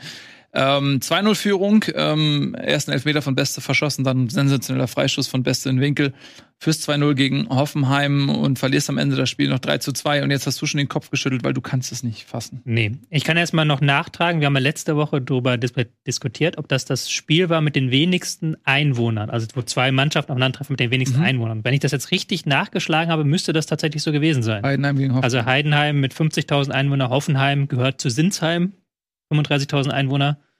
Da wir, sind wir so 80.000 bis 90.000. Gab noch so ein paar Spiele, die haben 120.000. Gerade Haching hatte dann noch immer, Mhm. ist immer bei den Rekorden mit dabei, aber Haching gegen ähm, Ulm zum Beispiel. Aber Ulm hat auch 100.000 Einwohner. Krass. Haching Viertel hat mehr Einwohner als. ganz oft dabei ist immer auch Kaiserslautern. Man denkt immer Mhm. Kaiserslautern, aber Kaiserslautern ist ja eigentlich mit 100.000 eine relativ kleine Stadt. So Kaiserslautern gegen Neunkirchen dann in den 60ern oder auch Kaiserslautern gegen Haching. Auch Ja, so weil die Spiel. ganze Stadt ins Stadion geht, denkt man immer so, wow. Ja. Ja, weil die haben ja immer 40.000, schon seit Jahrzehnten 40.000 Leute im Stadion. Ja, die ziehen mehr. halt die ganze Region an da drum. Und Lautern war, glaube ich, eines der ersten Stadien, die so ultramodern waren, erinnere ich mich noch, als alle darüber, aber das, du wirst es auch noch wissen, äh, diese, diese Sitze, die jetzt Standard sind, Ja, ne? Ich, ich glaube, la- genau, ähm, ähm, Lautern war einer der ersten Vereine, die diese neuen Sitze haben. Und jeder hat dann darüber äh, in der Berichterstattung bei RAN damals oder so, diese Wahnsinn, dieses Stadion so eng und diese Sitze und so weiter. Weiß ich noch, ja. kleine Schwank. genau. Ähm, aber das ist jetzt auf jeden Fall das, wenn ich es richtig nachgeschlagen habe, mit den wenigsten Einwohnern. Also, dass zwei Mhm. Teams mit unter 100.000 aufeinandertreffen, das gab es noch nicht. in der Bundesliga-Geschichte. Heidenheim war sehr ärgerlich, weil Heidenheim hat ein richtig gutes Spiel gemacht bis zur 60., 70. Minute. Beste, er hatte, kann wirklich, wenn er so weitermacht, seine Breakout-Saison haben. Weil klar, Elfmeter verschossen ist blöd. Der wird sich am meisten geärgert haben, aber hat sich dadurch überhaupt nicht beeindrucken lassen, hat die geilen Pässe gespielt. Seine Standards sind halt eine richtige Waffe. Und da haben sie auch wieder gezeigt, dass halt diese Standardsituationen eben die große Stärke von Heidenheim sind. Aber dann in der Schlussviertelstunde war es dann Pleiten und Pech und Pan für Heidenheim. Würdest du sagen, dass das an den Wechseln lag? Dass da irgendwie, also wenn man drei Mhm. Tore fängt, nachdem gewechselt wurde, könnte man ja überlegen, ob die Wechsel so gut waren. Ja, also die, du äh, du kannst es auf Hoffenheims Seite sagen, dass die Wechsel gut waren. Weil Heidenheim hat erst danach gewechselt, als sie schon wieder zurückstand lagen. Die haben ganz lange diese erste Mannschaft durchspielen lassen. Hm. Ähm, äh, äh, Hoffenheim hat sehr schnell gewechselt, hat dann auch die Dreierkette irgendwann aufgelöst hinten, haben dann ähm, vorne mit mehreren Stürmern gespielt, haben dann sehr offensiv auch gespielt, haben aber auch Spielstärke eingewechselt und haben dann sehr viel auch durchs Mittelfeld über Finn Becker gemacht. Aber es war jetzt auch nicht so, dass du sagen musst, diese Tore, die musst du als Heidenheim alle fangen. Das war ja auch dann wirklich, ja, sogar Pleiten und Pech und Pan war das nicht mit dem Pfosten und dann Ball gegen, gegen Rücken und dann musste nur noch Kaderabek Genau. oder wer Muss muss das nur reinschieben. rein- Also so, sowas kam ja auch dann dazu noch. Und Und dann letzte Minute der Elfmeter und so. ja, Mhm. also der, Und der wurde nochmal wieder, war der denn nochmal wiederholt? Ja. Ja. ja. Also wirklich alles Pleiten, Pech und Pannen für Heidenheim. Und da haben sie die drei Punkte, muss man sagen, verschenkt, weil Hoffenheim war an diesem Tag, wie auch schon gegen Freiburg, defensiv nicht auf dem Nenner. Ich finde ich find bei Heidenheim, was das angeht, ganz spannend zu sehen, weil sie ja auch oft so als Überraschung von den beiden Aufsteigern gewinnt, dass man die nicht im Abschießkampf wähnt. Ähm, ich finde, wenn du das so ein bisschen die Essenz daraus holst, dann ist es beide Male, auch, auch letzte Woche äh, in Wolfsburg so gewesen, dass ein paar Parameter sind noch zu schnell. Hier ist das Spiel zu lang gewesen. Ähm, in, in Wolfsburg ging das Spiel zu schnell los. Aber sie fangen sich irgendwo und kriegen dann immer zumindest mit, mit dem, was sie ja können, mit allem, wie es immer so schön heißt, allem reinschmeißen, irgendwie ein Gleichgewicht hin. Ähm, das wird ganz spannend äh, in den nächsten Wochen. Also es ist sowohl bei Darmstadt als auch bei Heiden hat man das Gefühl, sie werden wenigstens mit wehenden Fahnen untergehen. Ja. Also bei Heidenheim habe ich das Gefühl noch ein bisschen mehr, jetzt gerade nach diesem Spiel. Also die werden, die lassen sich nicht Woche für Woche abschießen. Mhm. Für Heidenheim natürlich doppelt bitter, weil sie diese Heimstärke auch brauchen, weil sie die ja auch zum Aufstieg getrieben hat, ihre Heimstärke. ja. Und ähm, jetzt dieses Ding 2-3 zu verlieren. Blöd gelaufen. So ist es blöd gelaufen. Ähm, aber sie ähm, haben, finde ich, dann trotzdem noch ein kleines Ausrufezeichen gesetzt, weil sie nämlich mithalten können. Ja. Und das ist ja auch eine Erkenntnis, ey, wir ähm, sind nicht so weit weg, dass wir hier uns schon an Spieltag 2 jede Hoffnung begraben müssen, weil ich glaube nämlich, dass Heidenheim, wenn das jetzt so wäre, anders als Schalke, nicht so dieses Potenzial hat, die Mannschaft nochmal so krass zu verstärken. Also Schalke hat ja auch äh, letztes Jahr in der Hinrunde einfach komplett den Löffel abgegeben, hat dann mit diesen ganzen Transfers, die sie gemacht haben, Kral, Jens und so weiter, sich sportliche Qualität geholt und das hat sich ausgezahlt. Und ich glaube, dass er Hoffenheim, äh, Heidenheim äh, nicht in der Lage ist, auch in der Winterpause nochmal so krass den Kader zu verändern, dass sie da ein ganz anderes Gesicht bekommen. Von daher ist es, glaube ich, eine gute Erkenntnis. Ja, man kann zumindest irgendwie mithalten. Gut, äh, dann haben wir noch ähm, zwei Spielchen, ein, zwei Spielchen, warte, äh, die wir vielleicht erwähnen könnten. Sehr gespannt, auf was du jetzt noch kommst. Mal gucken, jetzt habe ich meine Liste, haben wir alles durch. Äh, haben wir alles besprochen, ne? Ja. Tatsächlich, Wahnsinn. Wir können auch über den HSV reden, wenn du willst. Ähm, Über Schalke. Nö, müssten wir. Ja, HSV hat in Hertha. Hannover sensationell gewonnen, aber ich habe das jetzt ein bisschen ausgelagert, hab bei mir auf dem YouTube-Kanal jetzt angefangen, was über den HSV zu machen, weil ich darf ja hier nicht. Ich werde ja immer geärgert. Du wirst nicht geärgert. Ich werde auch über die Eintracht auf meinem YouTube-Kanal, weil ich hier auch nie darf. Das stimmt doch überhaupt nicht. Also das ist ja wohl die größte Lüge. Erzählt Also, beide, jetzt beide äh, riesengroßen Es, ist, Quatsch. es, sind fünf, riesen- es sind fünf Minuten von möglichen 50 Minuten. Gut, gut. Also, äh, ihr Lieben, vielen Dank fürs Zusehen. Äh, damit beschließen wir die heutige Folge Bundesliga. Wir freuen uns wie immer über reichhaltige Teilnahme in dem Kommentarbereich. Was ist eure Meinung zu den Regeländerungen? Ähm, Ich sag, der HSV steigt auf. Wow, das ist ja mal was ganz Neues, dass du. Gehst du da mit? These, ich rede da nicht drüber. Wir ähm, beenden jetzt die Sendung und. Relegation gegen Werder. Machen jetzt Feierabend. Vielen Dank fürs Zusehen. Tschüss, Leute. Mach mal words.